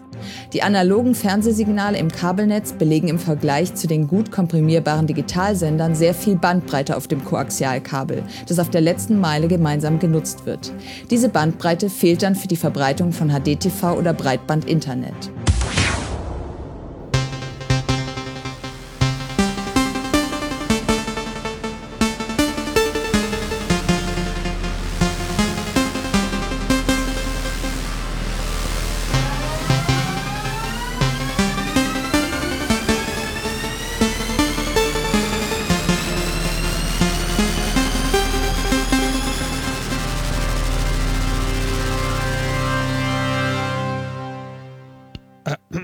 Damit herzlich willkommen zurück im Chaos Radio 224, wo wir über Amateurfunk reden. Und zwar mit äh, Fabienne, Lars, Mutax und Matthias. Hallo und willkommen zurück. Hallo. Hallo. Und ähm, weil es in den Nerd News ja gerade auch so ein bisschen um Datenschutz ging oder beziehungsweise um die Dinge, die passieren, damit wir nicht so viel Datenschutz haben, darüber wolltet ihr an dieser Stelle auch ein bisschen reden. Ich denke, das passt einfach super rein. Ähm, beim Amateurfunk ist das total einfach. Es, gibt keinen Datenschutz. Ja, Nee, tatsächlich jeder so, also- mithören. es ist offene Sprache, was wir dort haben, so heißt es tatsächlich. Äh, so steht es auch in den äh, Regulations drin, die weltweit gelten.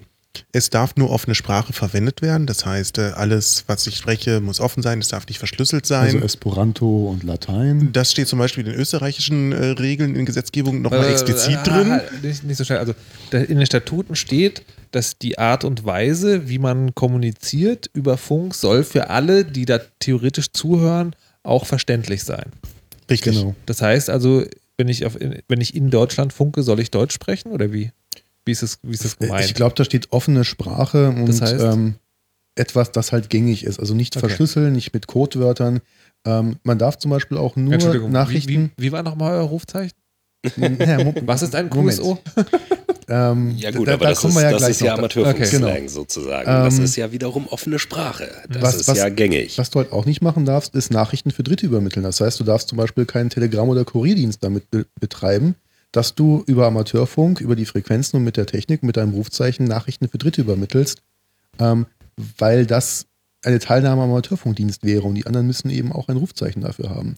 Und man kann sich das so ein bisschen vielleicht erklären mit äh, Funken, wie das so früher war, wo das herkommt. Das waren halt so Agentensachen, die da abgelaufen sind. Du möchtest halt, wenn du eine Funkverbindung aufnimmst, eine Funkaussendung aufnimmst, möchtest du wissen, ob das jetzt irgendwie ähm, möglicherweise Spione sind, die geheime Informationen aus deinem Land nach draußen senden.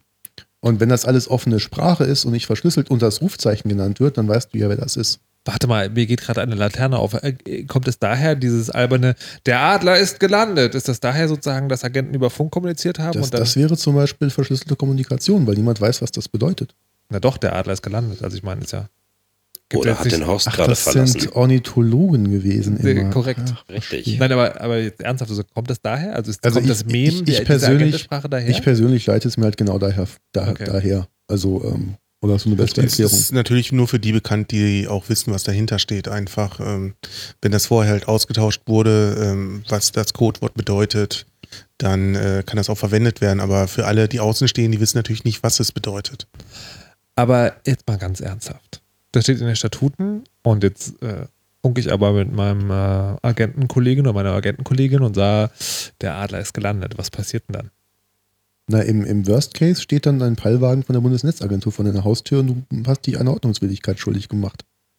Also die fahren tatsächlich rum und Ja. ähm, dann musst du halt dafür Geld bezahlen. Das ist eine Ordnungswidrigkeit. Dafür, dass ich ornitholo ornithologische äh, Dinge ausgetauscht habe? Naja, wenn du es im Rahmen deiner Amateurfunk-Geschichten ähm, äh, gemacht hast, wird dir eventuell die Zulassung entzogen, sprich das Rufzeichen. Und äh, du hast halt das Ordnungswidrigkeitsverfahren am Hals. Das kann dir durchaus passieren. Das kommt auch vor. Also wir hatten, ähm, ich glaube, Berlin war das auch den Fall tatsächlich, ähm, wo eben jemand seinen Angestellten äh, über Amateurfunk äh, Informationen zu seinen Kunden gegeben hat, die er anfahren soll, wo er vorbeifahren soll im Außendienst.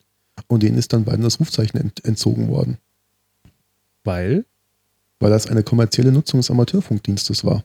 Okay, ne, aber das meine ich. nicht. Ich meine, sagen, wir sind ja hier im Chaos Computer Club und das ist ja, also es hat ja noch keine Technologie gegeben, wo nicht versucht wurde, das vielleicht noch doch ein bisschen umzubiegen. Und ich kann mir schon vorstellen, dass es sagen auch das Bedürfnis gibt, äh, da mal zu sagen, wie breit können wir denn diese Grenze ziehen? Und wenn man sich jetzt so eine quasi Steganografiesprache ausdenkt, äh, Ja, darf man nicht. Genau. Ja, das, Deswegen machen ist wir halt, das auch nicht. Das ist halt einfach Amateurfunk, da weiß Bitte das dann von vornherein. ich bin ein bisschen erschüttert. Ja, spannend wird das Ganze dann bei Packet Radio und wenn man zum Beispiel Internetprotokolle über Amateurfunk dann spricht. Aber ich wollte kurz nochmal zurückdrehen zu dem Punkt, äh, du hast vorhin gefragt, äh, über was wir uns im Amateurfunk unterhalten. Es ist ja nur Belangloses. Also ganz oft sind die Gespräche darüber, wie jetzt gerade der, die, die, das Funkwetter ist, äh, was ich für ein Funkgerät aufgebaut habe, was für eine Antenne ich aufgebaut habe, wie es meiner Familie geht äh, und so weiter und so fort. Was zum Beispiel auch Themen nicht sind, wäre Politik.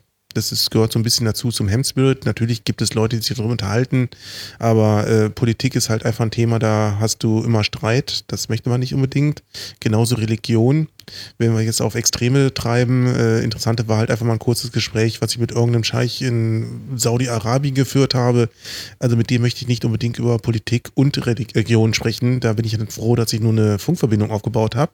Und freue mich einfach darüber, mal mit so jemand gesprochen zu haben, äh, was halt einfach Völkerverständigung ist. Ich bin mir da momentan nicht ganz sicher, weil es klingt wie so eine Mischung aus, also einerseits äh, Völkerverständigung, aber andererseits so ein, also sehr keimfreier Kindergarten.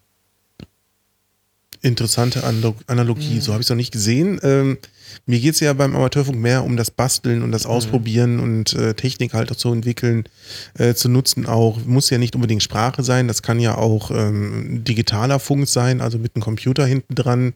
Äh, das kann auch Morsen sein. Morsen können natürlich nur die verstehen, die auch morsen, aber es ist offene Sprache. Okay. Also per, per Statut. Na, natürlich, klar, Genau. sicher. Das ist, äh, du musst es natürlich dafür lernen, genauso wie halt die Protokolle, mit denen ich ähm, digitale Daten übertrage. Das, das, den Punkt hatten wir noch gar nicht. Also ich kann sozusagen, ich bin jetzt äh, immer davon Ah. ausgegangen, wenn wir Amateur funken, dann, dann ist das menschliche Sprache, die du übertragen. Das scheint nicht der Fall. Ja, Nicht das nur. einfachste ist ja CW, also Morsen. Da hast du äh, Ton lang, Ton kurz oder kein Ton. Und das ist halt binär Ja. im Prinzip oder trinär. Und äh, das ist ja auch schon ein digitaler Modus quasi. Und das kannst du halt weitertreiben, indem du mit einem Rechner ähm, abwechselnd Frequenzen sendest und das Aber auswertest. Ist das erlaubt? Und Ja. das ist erlaubt, weil die Protokolle weil die Protokolle, mit denen man das macht, die sind öffentlich und es gibt halt eine Handvoll von Digimodes. Ähm, Ja. Die sind alle dokumentiert und standardisiert und oder, naja, dokumentiert auf jeden Fall, kann man nachlesen, wie die gehen. Und äh, die darf man dann benutzen, solange man jetzt nicht anfängt, darüber verschlüsselt Daten auszutauschen. Weil fängt das bei- man wieder nicht. Sorry, es fängt bei ganz alten Modis an, wie Faxe. Das heißt, du kannst etwas einscannen und du hast dann hell und dunkel. Das kannst du natürlich als Nicht-Senden und Senden übertragen. Hm. Und das kannst du auch auf der anderen Seite wieder dekodieren. Das ist Okay. offen, das ist total simpel. Dann geht es weiter mit Funkfernschreiber. Fernschreiber kennst du vielleicht noch, wo früher so Tele, äh, Telex drüber äh, weggeschickt wurde. Es ging über Drahtleitungen, das kannst du aber genauso über Funk machen. Die kannst du an ein Funkgerät anschließen, dann kannst du genauso die Signale übertragen.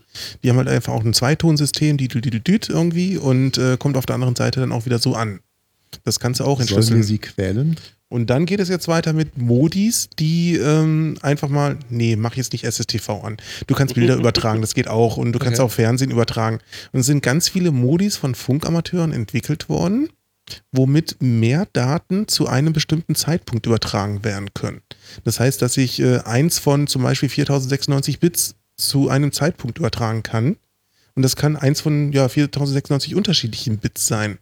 Das wurde im Amateurfunk entwickelt und wird heute bei solchen tollen Techniken wie VDSL eingesetzt. Okay, aber die, äh, wird das jetzt auch irgendwie benutzt? Also macht man damit was? Oh Ja, ja, ganz viel. Was denn? Ja, äh, Daten übertragen, das ist dann wie Chatten. Also das ist tatsächlich so, du sitzt am Richter und, und tippst dann halt einfach rein, von wem irgendwie ein Rufzeichen kommt oder von, wer du bist. Und dann kannst du dich auch damit austauschen. Du kannst einfach äh, Daten hin und her schicken. Ähm, Im Grunde auch genauso halt, wie ich in Sprache dann irgendwie ein Gespräch führe. Ganz häufig sieht man da auch solche Sachen da drin, wie es gerade halt äh, dem Hund geht und so weiter und so fort. Ich mach sowas mal an und halte dann gleich das, den, den, den äh, Lautsprecher wieder zu. Okay. Das ist ein Bild meiner Katze. Und Jetzt halte ich den Lautsprecher zu, weil sonst werden wir wahnsinnig. Sehr schön. Ne? Viel Spaß mit Montags Katze. Ähm, es gibt, ihr habt mir noch in der Vorbereitung so eine Liste mit Dingen gegeben, die man machen kann als Amateurfunk oder die man halt damit betreibt. Das heißt, du kannst das nicht abbrechen, ein Katzenbild? Nein, diese Android-App kann man nicht abbrechen, wenn man es einmal gestartet hat. Das dauert jetzt eine Minute. Das klingt ja großartig. Aber in einer Minute könnt ihr die Katze von Mutax sehen. Das ist total toll. Wenn sie lila wäre, würde es doch noch schönere Töne geben. Ich glaube, rausfiltern kann das hier hoffentlich niemand mehr. Nun, ähm, es, also wie gesagt, es gibt Dinge, die man, die man tun kann mit Amateurfunk. Die hat mir so eine kleine Liste gegeben. Wir, wir gehen jetzt mal durch, was man noch sozusagen noch so machen kann. Da gibt es zum Beispiel ein QRP. Ja, das ist wieder so eine sogenannte Q-Gruppe. Diese Q-Gruppen sind in sogenannten Radio Regulations beschrieben. Das ist diese weltweite Regulation, wie äh, Funk generell abgewickelt werden soll. Nicht nur Amateurfunk, sondern auch der Flugfunk und der Seefunk. Und äh, diese Q-Gruppen sind Abkürzungen für irgendwelche Sachen. QRP ist sogar recht gut zu merken. Q fängt irgendwie alles Mögliche an, weil Q wird selten in der Sprache verwendet und RP steht für Reduced Power. Das heißt, dass ich mit so wenig Leistung wie möglich, so weit wie möglich komme. Vielleicht noch ganz kurz, wo die Q-Gruppen benutzt wurden. Ähm, beim Morsen. Ich möchte beim Morsen mit möglichst wenig Zeichen möglichst viel Information übertragen an die Gegenstelle. Deswegen hat man sich diese Abkürzung ausgedacht. Und ähm, das Q hört man halt eben gut raus und äh, hat danach immer noch zwei Buchstaben. Meistens sind die halt drei, buchstabig und kann darüber eben relativ komplexe Sachen übermitteln, wie ähm, ich habe bei dir Hintergrundgeräusche, ich kann dich nicht so gut hören oder bei dir sind irgendwelche, geh doch mit der Leistung mal hoch, geh mit der Leistung mal runter. Das kann man über drei Buchstaben mitteilen und QRP ist eben auch eine von vielen Abkürzungen, genauso QSO. Und äh, im Flugfunk gibt es eben auch sowas wie, was war das, Notwassern oder wir müssen jetzt die Antenne ablassen oder irgendwie so komische Sachen. Alles Mögliche, gehen sie hier weg und sowas. Das kann man zum Beispiel einen Hubschrauber mal schicken, die hier irgendwie in der Gegend rumfliegen. Ähm, aber die Q-Gruppen sind ganz praktisch halt einfach auch. Man kann Kommunikation betreiben, auch wenn man nicht dieselbe Sprache spricht. Also stell dir vor, vor dir steht ein Japaner und äh, du sprichst kein Japanisch und der Japaner spricht kein Deutsch. Kannst du dich über Q-Gruppen mit dem unterhalten? Das geht. Gehen Sie weg. Fahren Sie die Antenne ein. Ah, na gut. Aber was, was genau, also QRP, ich setze mich sozusagen hin und äh, schalte den, den Leistungsregler auf ganz gering und versuche dann, wie weit ich damit komme. Naja, oder hast eben ein selbstgebautes äh, Gerät, mit dem man morsen kann. Weil, also morsen ist halt Ton senden oder kein Ton senden. Mhm. Ein einfaches Funkgerät kann man nicht bauen. Und äh, weil du einfach nur ein- und ausschaltest und damit sitzt du mit, einem, mit einer kleinen Batterie halt irgendwo im Park mit einem Stück Draht dran und kannst damit um die ganze Welt funken. Und dann schicke ich wieder eine Postkarte und kriege, gewinne einen Contest oder warum mache ich das? Äh, ja, so kann man es durchaus machen. Okay. Dann ist hier äh, ein, ein Echolink. Was Oh ist ein ja. Echolink? Echolink, äh, wir hatten vorhin über die Repeater gesprochen, die etwas äh, erhöht stehen und mit denen Die ich dann Relays habe weiter. ich gelernt. Ja, genau. Relais, Ein, ein Repeater. Repeater ist ein Relais, genau. Ach Genau. so. Ähm, und diese Geräte können auch ans Internet angeschlossen sein. Und Mhm. darüber kann ich dann meine Sprache zu einem anderen Repeater schicken, wo das dann wieder rausgesendet wird. Das heißt, ich, ich, ich mache diesen Repeater auf, sende eine schöne kleine DTMF-Tonfolge. Das kennen wir ja alle irgendwie, wenn wir so auf dem Telefon rumklicken. Also Gibt's so früher komische- Festnetz. Genau, da gab es so komische Töne quasi. Und mit diesen Tönen kann ich dann einen anderen Repeater, wenn ich die Nummer kenne, anrufen. Und auf der anderen Seite kommt es raus. Das ist dann auch weltweit verbunden übers Internet. Ähm, das Lustige ist einfach, ich kann dann halt mit meinem kleinen Handfunkgerät, was eigentlich nicht so viel Leistung hat und auch nicht die gute Antenne, um extra weite Strecken zu überbrücken, kann ich halt mich auf den nächsten Repeater einwählen und kann zum Beispiel nach Seattle rufen und dort mit Fabienne dann sprechen. Und Oh. haben wir das tatsächlich gemacht. Das haben wir tatsächlich schon gemacht, ja. Äh, Fabian, du hast ja vorhin erzählt, dass du äh, häufiger auch mal mit, mit Europa sprichst. Machst du das dann über diese, äh, über diese Echolinks oder versuchst du das dann erstmal terrestrisch hinzubekommen? Also über. Nee, ich habe äh, so vor so einem Monat oder so, die 20 und die 40 Meter Wellenlänge haben sich geöffnet besser. Und deswegen habe ich so eine 20 Meter Antenne in meine so hinter meinem Haus in Seattle äh, ausgebaut und habe ich ein bisschen damit gespielt. Aber äh, früher mal hatte ich auch mit so Lars gesprochen über ja Echolink äh, durch meine Repeater, mein Relais äh, da in Seattle. Wir haben so elf Relais in der Gegend von Seattle auf äh, Analog und wir haben noch drei Relais in äh, DMR, Okay. Digital. Das können wir auch beim Autofahren machen dann. Ja. Und ihr dürft es beide, weil es das Gesetz euch erlaubt. Ich glaube, wenn ich heute Genau. eine Sache aus der Sendung mitnehme, dann ist es, Amateurfunk lohnt sich, weil man darf während des Autofahrens an technischen Geräten Knöpfe drücken. Nein, nur am Funkgerät. Ja, ja, Und, meine und ich ja. abgesehen davon wäre es wahrscheinlich im Fall eines Unfalls eine Einzelfallentscheidung, ob du abgelenkt warst. Na, ich glaube dann. Aber dann was, was aber halt, Nur aber du kurz, bist, ja. Nur kurz dazu, ähm, in Seattle, wir haben äh, Orte und Inseln, die ganz in der Nähe von Seattle sind, aber sehr schlechte Handy-Empfang. Ähm, äh, Empfang. und das macht Sinn, dass man so mit Amateurfunk äh, mit jemandem reden kann. So, Thorsten, Thorsten war auf einer Insel äh, und ich war so in Seattle und der hat kein mehr so, äh, kein Bars im Handy jetzt und so könnte nicht sein Handy benutzen und dann könnten wir so ein bisschen kurz reden, wenn wir so, ja, so fragen, wann kommst du zu Hause oder irgendwas ähm, Kleines zu sagen. Okay. es, es gibt da auch eine sehr praktische Anwendung. Das ist dann der, der, der Bereich Notfunk im Amateurfunk, ähm, wo man tatsächlich sagt, ähm, wenn es Katastrophenfälle gibt, sind äh, Funkamateure diejenigen, die, weil sie noch eine Solarzelle oder einen Bleiakku unterm Schreibtisch haben, weltweit Informationen weitergeben können und auch Hilfsaktionen mit unterstützen können, indem sie eben Informationen weitergeben. Wo gibt es wie viele Verletzte? Äh, wie ist die Situation in dem Ort, in dem du gerade bist? Ähm, damit man eben an Rettungskräfte Daten weitergeben kann. Ist, äh, aber ist Amateurfunk tatsächlich so weit verbreitet, dass man sagen kann, also wann noch, also in, in welches Gebiet der Welt man noch immer will, mit Amateurfunk hat man eine gute Chance, da hinzukommen? Das sollte eigentlich möglich sein, ja. Und es gibt auch tatsächlich Untergruppen, die speziell den Notfunkdienst äh, trainieren und das üben ähm, und ähm, da auch versuchen, ähm, das aufrechtzuerhalten. Und ähm, wenn man sich guckt, es gibt bei der Bundesnetzagentur eine äh, PDF-Datei, wo alle Funkamateure Deutschlands aufgezählt sind mit ihren Rufzeichen. Äh, man kann die Datenbank auch durchsuchen und äh, du weißt, glaube ich, aus dem Kopf, wie viele das sind ungefähr. Etwa 60.000 aktuell. Wie, wie, aber ist Und, das, und das ist nur Deutschland. ist das aber, ist das so eine erste Welt-Geschichte? also sagen nur hochentwickelte, gut verdienende Länder? Also weil alles, Nee. was ich jetzt von euch gehört nein, habe, nein. war auch sozusagen USA, Neuseeland, also ne, ein Scheich. Es ist äh, überall auf der Welt verbreitet, Amateurfunk. Es gibt einzelne Länder, die das unterbinden, äh, beispielsweise Nordkorea. Nee, in China tatsächlich Aha, recht okay. viel sogar verbreitet. Äh, ich weiß natürlich nicht, wie viel davon mitgehört wird. Ja. Wir wissen, es ist ja eh alles offen, kann ja, Ja. alles mitgehört werden. Aber so einfach nur Verbindungen austauschen ist äh, nicht schädlich und es läuft. Also ich habe auch schon ab und zu mit China geredet. Und in, in Nordkorea ist es ganz verboten. In Nordkorea ist es aktuell ganz verboten. Ähm, mal schauen, was sich da so tut. Also da gibt es immer wieder mal Aktionen, das versuchen, äh, ja, das mal wieder zu öffnen. Aber auch zu DDR-Zeiten war es erlaubt. Also aus der DDR heraus durfte man auch als Funkamateur ähm, funken. Mhm. Und wie ist das so mit, äh, keine Ahnung, Vietnam, äh, Nigeria? Recht gut sogar verbreitet. Also es ist ganz unterschiedlich, äh, wie es da dann auch verwendet wird und wie viele dort tatsächlich sind. Ähm, aber es ist überall sonst möglich. Ich glaube, es ist tatsächlich nur in zwei Ländern verboten und eins davon war Nordkorea. Das andere Land fällt mir gerade nicht ein. Aber also verboten ist die eine Sache, die andere Sache die Verbreitung. Also sagen in den anderen, das wird doch seit Ja, es, ist, betrieben. es ist eben die Technik, die äh, mit einer Solarzelle und einer kleinen Batterie ähm, machbar ist. Und deswegen gerade in den Ländern, wo natürlich wenig Infrastruktur ist, ist das unheimlich verbreitet, klar. Ich kann ja, ich kann ja tatsächlich mit einem mit einem Draht oder graphitbestäubten Hühnerdarm irgendwie äh, einfach eine Antenne aufbauen und Das, ich durch ich die halte es mal Gegend gerade hoch. Das ist eine, eine Kurzwellenantenne. Lieb, liebe ein Hörer, ich möchte, dass ihr das Bild graphitbestäubter Hühnerdarm in eurem Kopf äh, behaltet. Ja, Ähm, beliebt sind auch Schnürsenkel. Also geht auch. Sollte aber feucht sein. die.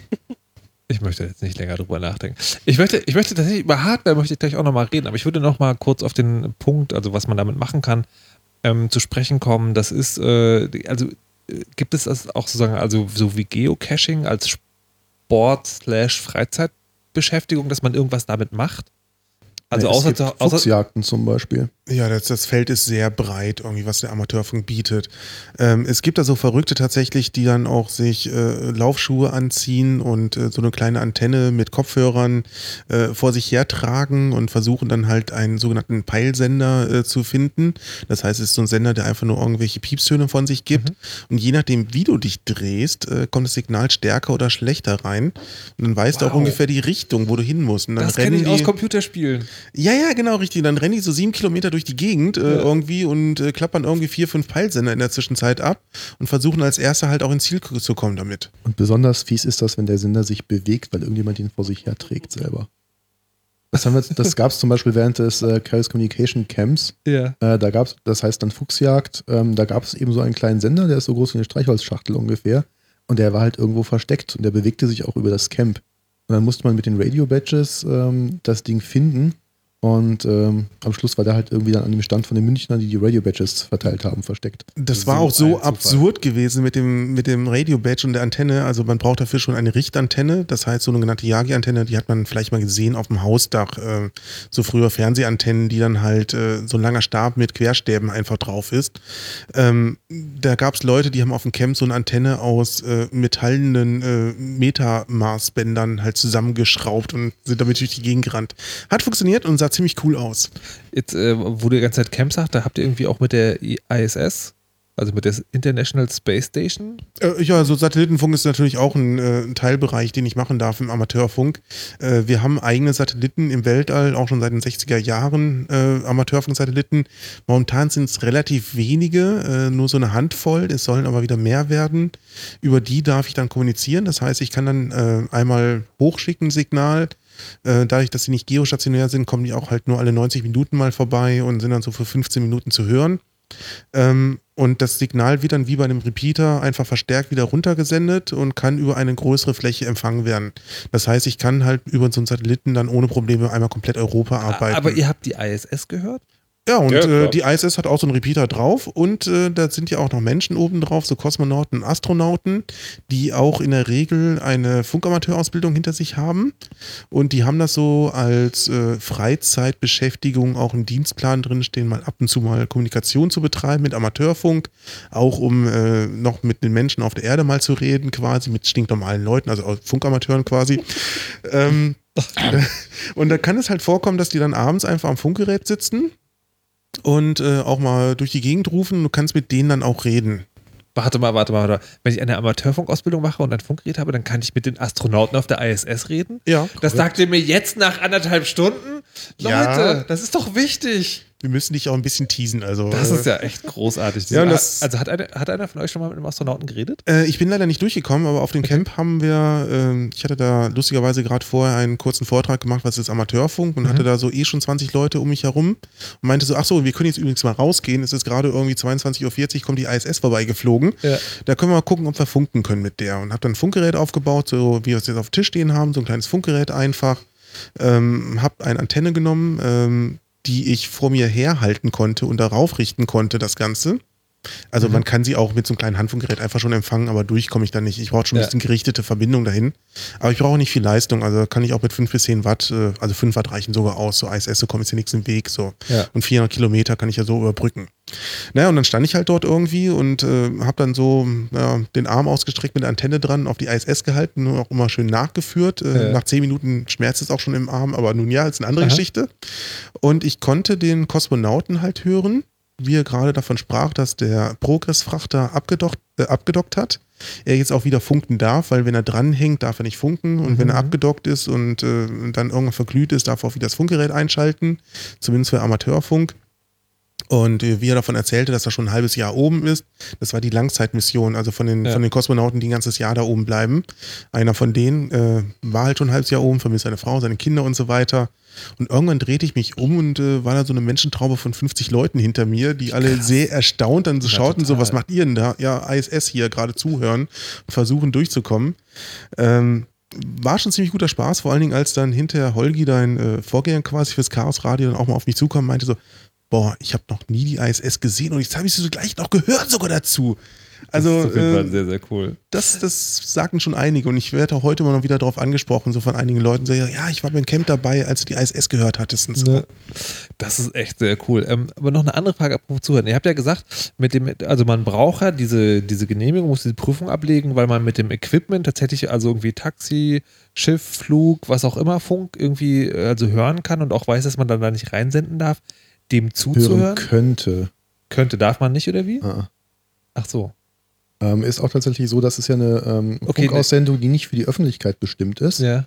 und äh, auch kein Amateurfunk ist. Und deswegen darf ich ähm, das weder bewusst hören, noch die Frequenzen ansteuern, noch darüber reden, ob und was ich da gehört habe. Also selbst die, die Tatsache, dass ich sowas mal gehört habe, darf ich nicht kommunizieren. Das ist, Um ist Gottes Gesetz. Willen.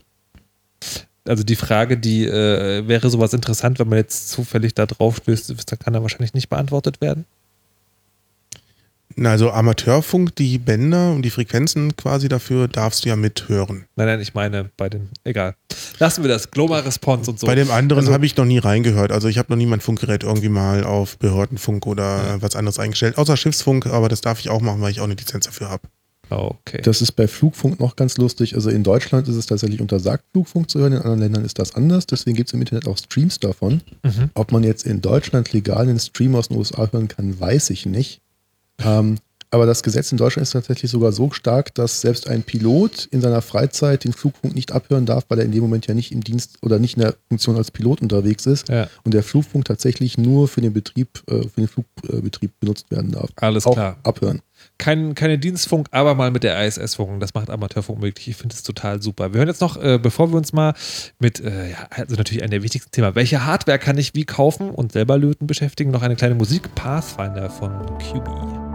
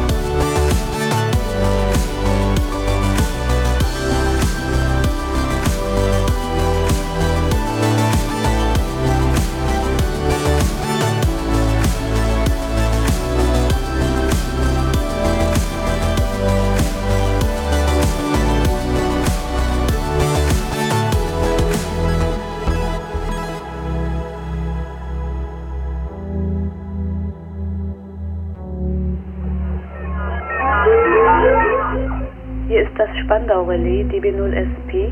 Bitte sprechen Sie.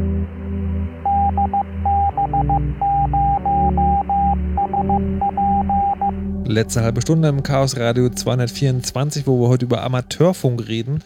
Und äh, wir, also das Coolste wurde mir fast bis zum Schluss äh, vorenthalten, dass man nämlich, wenn man Amateurfunk sogar mit der ISS sprechen kann und den Astronauten, die da drauf sind. Ähm, und die andere coole Sache, die man natürlich, die bei jedem Hobby total wichtig ist, ist die Hardware, die man sich anschaffen kann. Ihr habt es schon erzählt, dass man irgendwie, wie war das, mit einem graphitbestäubten Hühnerdarm auch irgendwie funken kann und ein, einer, einer kleinen Drahtrolle und so. Aber es ist ja immer so, man will auch so ein bisschen coole Geräte haben. Und ich sehe auch, also hier steht so ein Ding auf dem Tisch, das hat ein Farbdisplay und ein großes Rad und leuchtende Knöpfe und cooles Zeug. Ähm, was, was gibt es denn so für Hardware? Worauf muss man denn achten? Was kann man denn da an Geld ausgeben und äh, was davon will man selber löten? Ausgeben, so viel wie du hast. Und noch mehr. Natürlich. Es gibt da so die schönen alten Sprüche, bringe deinen Kindern Amateurfunk bei und sie werden kein Geld für Drogen haben. Okay. Aber, also, okay, es gibt Selbstbasteln. Also, Dann äh, gibt, dann, dann gibt es diese Handfunkgeräte. In welchen Preisklassen spielt sich das? das, das kommt halt drauf an, was du möchtest. In den letzten Jahren gibt es halt sehr, sehr viel ähm, ja, China-Plastikware, ähm, die qualitativ jetzt nicht so super dolle ist und auch ein bisschen ähm, neben der Hauptfrequenz sendet, aber alles noch im Rahmen des Zugelassenen. Mhm. Ähm, das sind Handfunkgeräte, wie wir sie, ich komme jetzt gerade an Ja, hier dran. zum Beispiel eine solche. Genau, das So, ist so eine äh, Baofeng-Quetsche. Baofeng Also das ist, äh, äh, der Markenname von den Dingern oder Also man, für oder die so. Leute, die jetzt nicht den Videostream gucken, ähm, das sind äh, äh, tatsächlich Geräte, die sind tatsächlich handgroß ungefähr. Nur wie so ein Walkie-Talkie. Antenne. Also ähm, kleiner als ein Smartphone. Also kleiner, aber viel, viel breiter.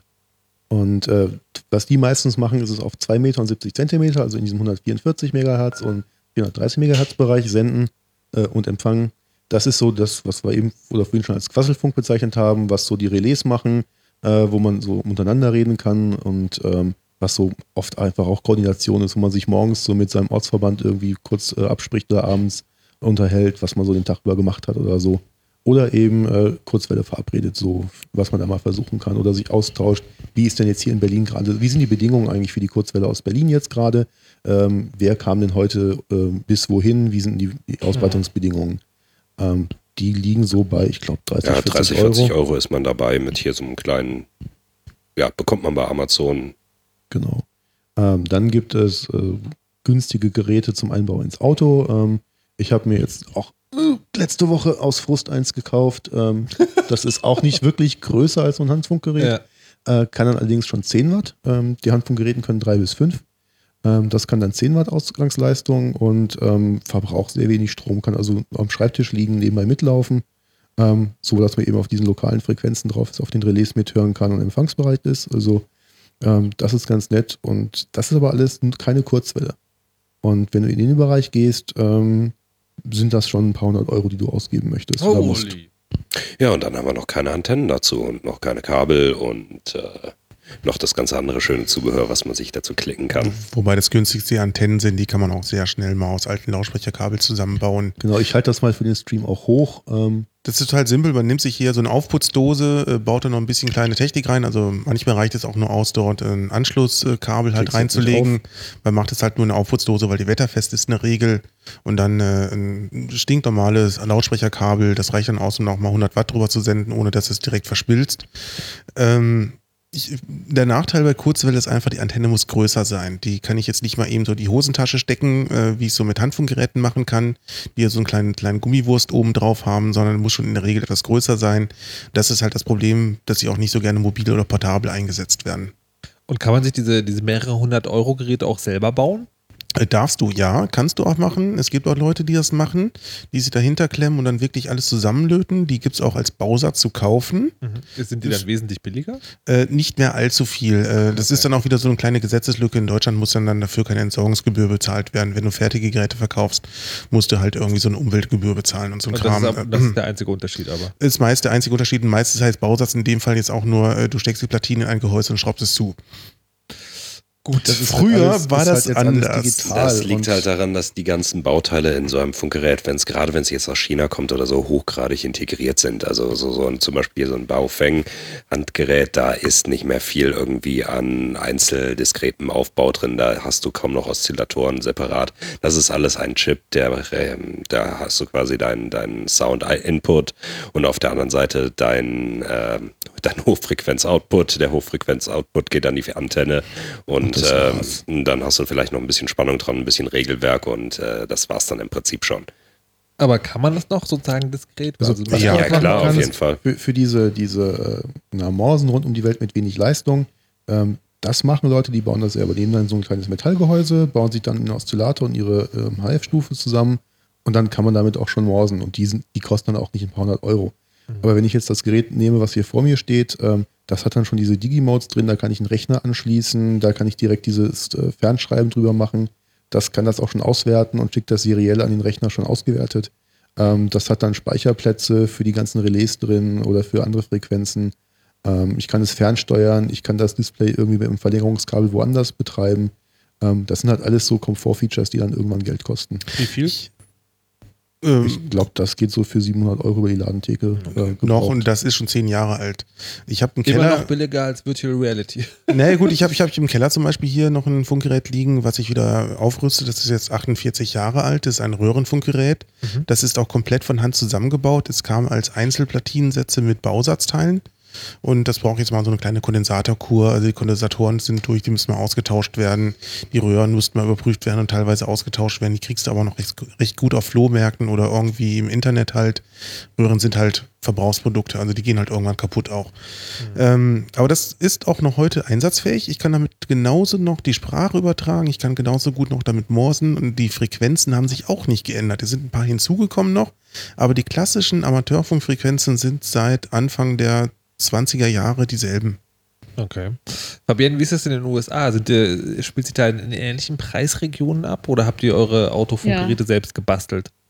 Ja, es gibt auch, äh, so ich, ich war neidisch auf der alte Vintage äh, Heathkit von Lars und ich habe mich auch eins äh, gekauft in eBay. Okay.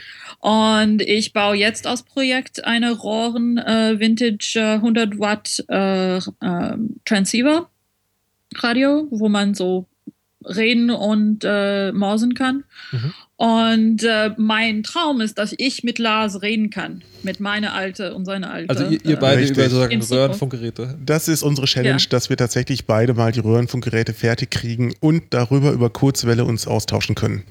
Genau. Okay. So, das ist, das ist so zukünftig, das ist den, den Ziel sozusagen. Aber ähm, das, da- dazu habe ich so viel Spaß, weil die alte Geräte, diese Heathkits, die kommen mit so eine komplette Pakete, so wie man das baut und warum und wie man das testet. Und das ist nicht nur ein Kit von heute, wo man so einfach mal die Dinge durch die Löcher so löten ähm, und dann das klappt. Es gibt so viele Dinge, wo man das selbst so tunen muss. Und äh, ich finde das sehr schön. Das ist eine sehr schöne Teil und ein schöne Projekt. Ähm, aber in den USA haben wir auch viel Kits. So, ich habe auch so eine QRP, eine sehr kleine äh, Dinge, der passt in eine Altoids Mint Tin Dings. Ähm, und dann man macht macht man mit einem kleinen Draht hoch und dann kann man, äh, ich glaube, das ist ein 80 Meter ähm, Morse äh, QRP Dings und das kostet 5 Dollar oder sowas. Das ist so, das ist so in die, das ist in die so sehr klein, es kostet gar nichts. Ähm, das macht viel Spaß. Ähm, ich habe viel Spaß, in Antennen zu bauen. So selbst zu bauen. Es gibt äh, viele Infos im Internet und leider auch viele Infos, die nicht mehr im Internet sind seit zehn Jahren. In den USA ist es so, dass die Funke älter und älter wird und trotzdem die sterben, leider. Und äh, es gibt so Webseite, die nicht mehr online sind, wo Leute ja nicht mehr im Leben sind. Eigentlich leider traurig, traurigerweise. Aber ich versuche mal äh, so viel von dieser Antenne How-Tos ähm, wieder im Internet zu machen. Und es gibt auch ein sehr schönes Buch. Wie heißt das, Lars, diese, Antennen, diese Vintage-Antennenbuch von Deutschland? Äh, jetzt erwischt mich gerade auf den falschen Fuß. Mir liegt's auf der Zunge, ich sag's gleich. Wir, äh, wir reichen im Zweifelsfall nach in den, Schau in den Shownotes auf äh, chaosradio.ccc.de. Okay. Ähm, äh, wo das gerade gesagt wurde, viele alte Funker, die äh, langsam wegsterben. Ähm, ihr habt ja auch vorher, also bevor wir mit der Sendung angefangen haben, gesagt, das Klischee will es, dass Amateurfunk eine alte Männergeschichte ist. Wir müssen jetzt tatsächlich sozusagen bis in die USA äh, telefonieren, äh, um, um eine Frau äh, dabei zu haben, die funkt. Ist das, ist das sozusagen exemplarisch? Ist das wirklich so? Äh, ganz kurz eingeschoben, das Buch heißt Rothammel. Ähm, Okay. da, für die Shownotes. Okay. Ähm, genau. Äh, wie, wie sieht das aus halt? Äh, wie ist Amateurfunk? Äh, es ist tatsächlich ganz häufig so, dass es ein alter Männersport ist Mhm. oder Hobby. Ähm, wir haben hier in Berlin ist der Durchschnitt der Funkamateure, zumindest der organisierten, also die im Verein auch drin sitzen, ungefähr die Hälfte oder zwei Drittel von denen sind im Verein in Berlin und äh, ist der Durch, das Durchschnittsalter 60. Okay. Ähm, das deutschlandweit ist es noch ein bisschen höher. Ich glaube, das liegt momentan bei 63 in etwa. Und es ist ganz schwierig, gerade wieder Jugendgruppen aufzubauen. Es gab große Jugendgruppen in den 70ern und 80ern.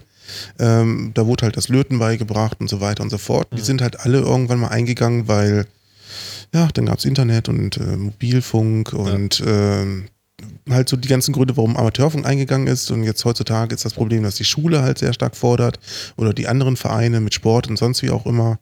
Ähm, und das Interesse ist auch nicht mehr ganz so groß bei einigen. Aber es gibt einige wenige und da macht es dann auch Spaß, mit denen zusammenzuarbeiten. Also Beispiel DK0 TU zum Beispiel an der TU Berlin, das sind sehr, sehr viele sehr junge Leute, ähm, die das neu wieder aufgebaut haben vor ein paar Jahren. Ähm, Aber junge Leute oder junge Männer? Äh, und äh, beides. Also sie Beides. sind unter 30. Genau. Ähm, und ähm, ja, tatsächlich, ich, ich weiß jetzt nicht, wie viele Frauen ähm, ihr bei euch im Ortsverband habt. Ich weiß, da sind ein paar. Ähm, wir sind ja organisiert in einem sogenannten Ausverband äh, Freunde des CCC. Äh, das heißt, äh, wirklich als Gruppe von CCC-Funkern. Wir haben eine relativ hohe Quote von 15% Frauen. Okay, 15% ist relativ hoch. Fabienne, wie ist das denn? Äh, Ist das in den USA auch so ein eher ein alter Männersport? Ähm, das passt zu, äh, wo man ist. Ähm, in Seattle, es gibt viele Frauen, es gibt 50 Prozent Frauen. Okay. Das, aber das ist nicht überall in den USA. In Tennessee war da viele, so vielleicht 20 Prozent Frauen. Aber ähm, ja, das gehört zu. Äh, Texas ist auch wenige Frauen. Kalifornien, es gibt viele Frauen. Und äh, gehört, ich glaube, ich glaub, dass das, das verbindet sich äh, an, wo die Technik, technische Ort in den USA sind, so Seattle und Kalifornien und ja, das, da sind viele technische Leute und gehört dazu viele technische Frauen. Und deswegen, ich glaube, die Interesse da so höher ist. Und eine Freundin von mir äh, hat so ein Haus vier Straße weiter von mir und die hat gerade äh, frische seine neue äh, Lizenz seit ein paar Wochen. So, äh, es gibt auch Frauen, die neue Lizenz bekommen, aber es gibt auch Frauen in Seattle, die älter sind, ähm, in die, ja, so, die sind so 50, 60 Jahre alt, die Frauen, die sind auch nicht so die neue Gruppe. Aber es ist, äh, also es gibt ja das Klischee und oft genug sagen, also hört man das noch aus dem Gamer-Bereich sozusagen, da gibt es auch Frauen, aber wenn die äh, damit an die Öffentlichkeit treten, werden die äh, oft schlecht behandelt. Sind Funker da irgendwie netter? Äh, oder muss man da als Frau sich auch sozusagen vorsehen, wenn man irgendwie auf die Antenne kommt, dass das, dass man dann. Ich würde ich würde sagen, es ist viel einfacher, wenn ich so Contests mache, ähm, die, woll, die, die willen so mit Frauen reden. So, es ist einfacher, wenn da ein Pilot is- ist, so wenn viele, viele Leute mit jemandem weit weg reden will. So zum Beispiel, ich bin in den USA und die Leute sind in Europa. Ähm, die wollen mit Frauen reden. So, wenn du so eine Frau kommt auf dem Radio mit deinem Rufzeichen, dann, dann wollen die, dann kommt die direkt an dir und die sagen, manchmal die sagen ja the, the YL die die junge Dame mit die Rufzeichen bla bla bla. So es gibt auch kurz kurz Ding so YLOM YL bedeutet young lady Ja. und OM bedeutet old man so es gibt äh, und es gibt kein young man und es gibt kein old woman so es ist ein bisschen äh, so dran gebaut in den in die Sprache würde ich sagen aber ich, ja, es gibt nicht so Leute sind nett würde ich sagen Okay, das ist ja schön zu hören. Ich will noch mal zurück zu der Hardware kommen. Und zwar sind ja die, ähm, die, die Funkgeräte, ähm, die, über die wir jetzt gesprochen haben, die sagen, die sind ja alle auf bestimmte Frequenzen irgendwie abgestimmt und sind auch teuer und zu bauen. Der höchste Traum ist das alte Transistoren-Ding, das man aufbauen kann.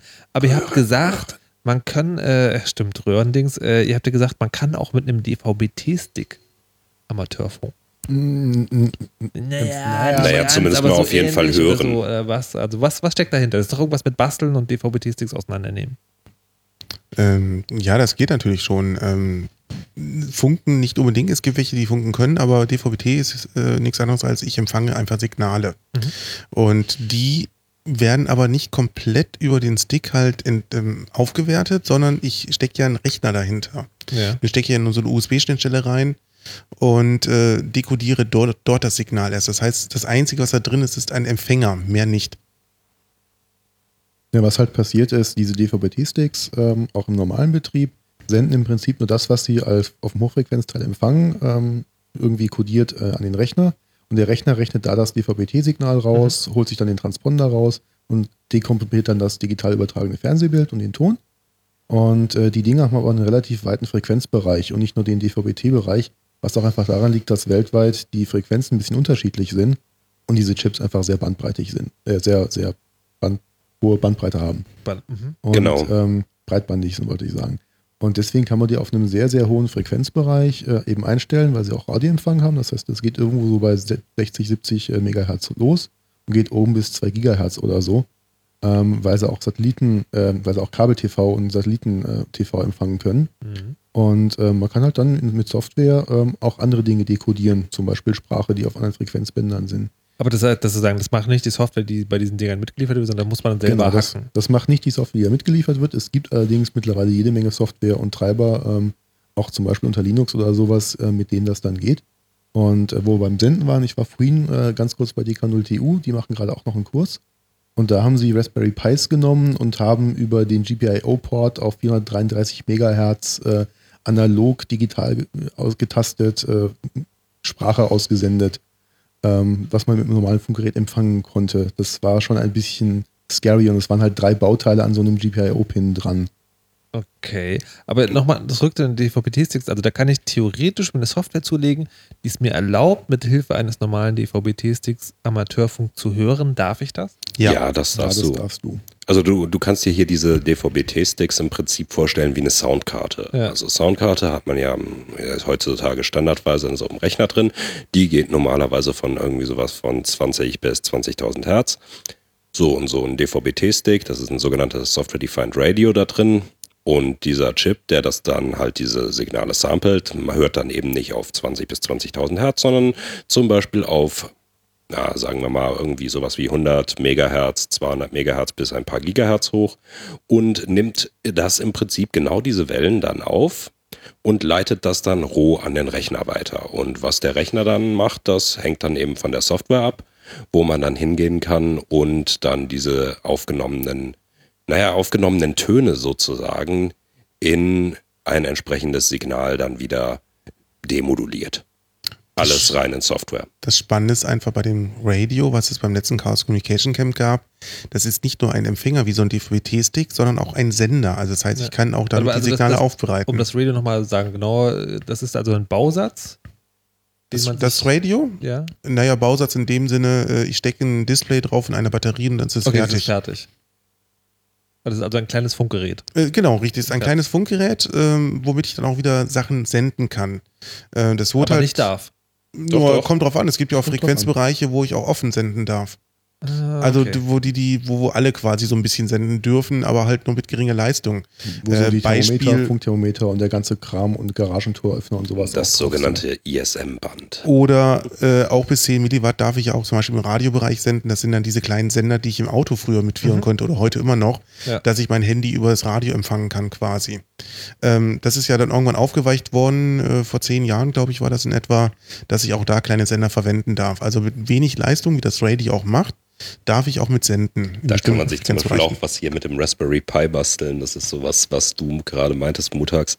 Nämlich da diese GPIO-Pins, die kann man halt entsprechend auch mit 100 Megahertz, naja, an- und ausmachen und dadurch entsprechend halt äh, mit einem kleinen Tiefpassfilter noch dahinter, äh, naja, senden. Das äh, lassen wir den technisch, technisch versierten. Ich würde jetzt sozusagen, weil wir bald am Ende der Sendung sind, nochmal genau fragen wollen. Es gibt ja, du machst ja Lars diesen Kurs hier äh, im Computer Club Berlin, ist gerade vorbei, glaube ich, oder so, aber es soll noch einen geben. Bitte sagen Sie jetzt, wenn jemand diese zwei Stunden durchgestanden hat denkt so, Yes, Amateurfunken. Ich möchte das auch machen und bin auch in Berlin. Genau, ähm, ich gebe hier regelmäßig Kurse in Berlin. Ähm, das heißt, der nächste ist so geplant für ab Herbst, also so Oktober rum. Äh, das ist auch wieder zeitgleich, so wie es aussieht, mit dem Kurs in der TU Berlin. Das wird zeitgleich starten, aber wir sind genügend Leute, dass wir uns auch aufteilen können. Das passt schon. Also meistens äh, gibt es genügend Anmeldungen. Vielleicht muss ich die auch irgendwann schließen, weil nicht so viele Leute hier reinpassen in den Raum. ähm, es wird aber vermutlich nochmal im Sommer einen Kurs in Berlin geben. Das steht noch nicht ganz fest, äh, der dann äh, so ein Sommerferien-Intensivkurs ist Okay. um das in Schnelle halt durchzupeitschen, das ganze Thema. Ansonsten, wer jetzt nicht aus Berlin ist, hoffentlich sind auch noch andere Zuhörer da und Zuhörerinnen natürlich. Ähm, es gibt in vielen Hackspaces Kurse. Es gibt bei äh, sogenannten Ortsverbänden vom Deutschen Amateur Radio Club äh, Kurse. Es gibt die Online-Kurse, wer jetzt halt gerade keine Zeit hat, äh, irgendwo lokal hinzugehen, kann auch so einen Online-Kurs mit besuchen ähm, und dort dann halt regelmäßig äh, ja, Briefe zugeschickt kriegen, also äh, E-Mails in diesem Fall. Mhm. Oder einfach selbstständig lernen, das geht auch. Okay. Dann kommen wir jetzt äh, wirklich zum Ende der Sendung und ich würde von euch sozusagen nochmal, ihr habt jetzt so für die Famous Last Words sozusagen jede Gelegenheit und nochmal sozusagen in einem Satz zusammenfassen, was an Amateurfunk ist so toll, dass ihr es anderen Leuten auch weiterempfehlen würdet. Fabienne, ich würde gerne mit dir anfangen. Ja, ähm, bei mir, das, das, ich glaube, für Leute, das, das ist so in der Breite Hobby. Da, da, da wird man nie so, äh, da wird man immer so Spaß haben, die nächsten 50 Jahren. Und äh, fang einfach mal an und äh, find jemanden, die dich äh, was erklären kann und äh, lern mal was. Und äh, ja, ich finde das toll. Äh, 73s K7FP. War das eine Abkürzung, die ich jetzt verstehen müsste nach diesen zwei Stunden? Habe ich was verpasst? Oh ja, 73 heißt viele Grüße quasi. Aha. Ähm, äh, das äh, hört sich im Morsen einfach toll an und deshalb nutzen das auch. Und äh, das waren dann ihr Rufzeichen. Alles klar. Fabienne, vielen Dank. So, Lars, wie sieht es bei dir aus? Ähm, ich mache Amateurfunk, weil ich einfach den Spaß dran habe, dass ich ohne Provider mit so einer Antenne im Garten durch die Welt funken kann oder zu Raumschiffen oder zum Mond und so weiter. Also das, das ist für mich der große Spaß, dann auch die Sachen zusammenzubauen. Mhm. Mutter? Ja, im Prinzip auch, dass ich eben ohne irgendeinen Mittelsmann dazwischen, äh, der mich in der Kommunikation beschränkt, ähm, noch mit Leuten reden kann und ähm, ja, Technik selber bauen kann, die funktioniert und da, da eben ja, mein Wissen anwenden kann. Matthias? Ja, genau. Für mich steht da auch eindeutig das Basteln und der Spaß an der Technik im Vordergrund. Ja, und in diesem Sinne 73 auch von mir. Delta Delta 4, Mike Delta.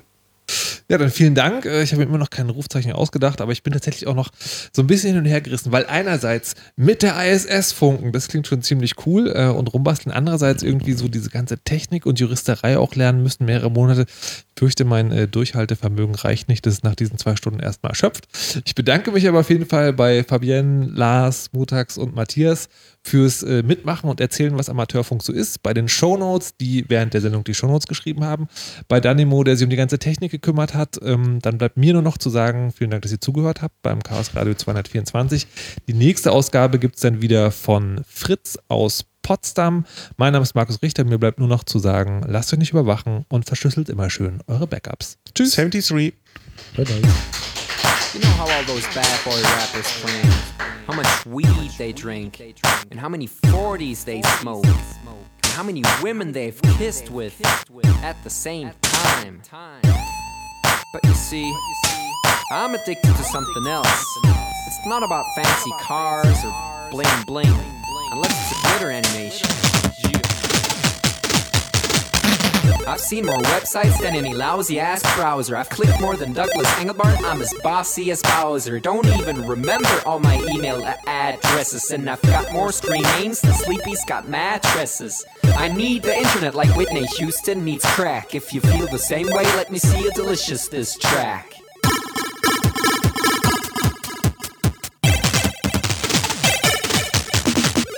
Spent more time online than Tim Berners-Lee. When I go to a club, it's mostly a surf club, you see. I've pal paid more money than you've got pictures on Flickr. They call me the Uber YouTuber, MySpace clicker. I love amateur homepages and dirt style design. The interweb's a ghetto full of gustatory crime. Cross your fingers, make your hand look like a W and holla website.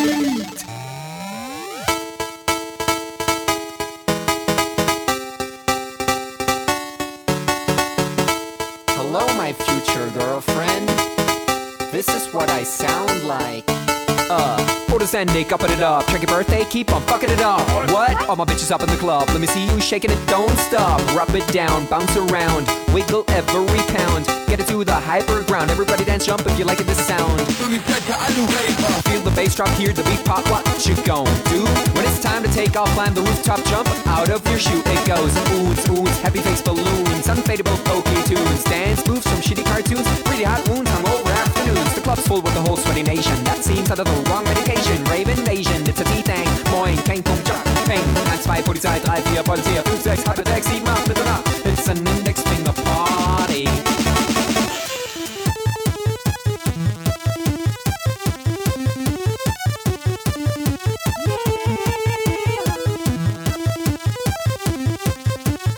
Yeah. Come on, holla website. Even your users holla website. Everybody come on holla website. Come on, come on, a holla website.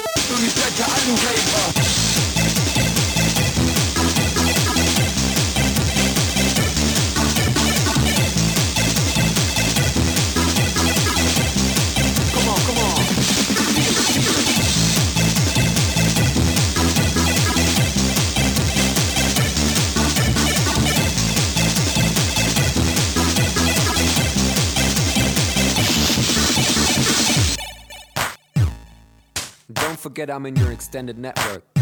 Biatch. X-Force 2000. Bäh.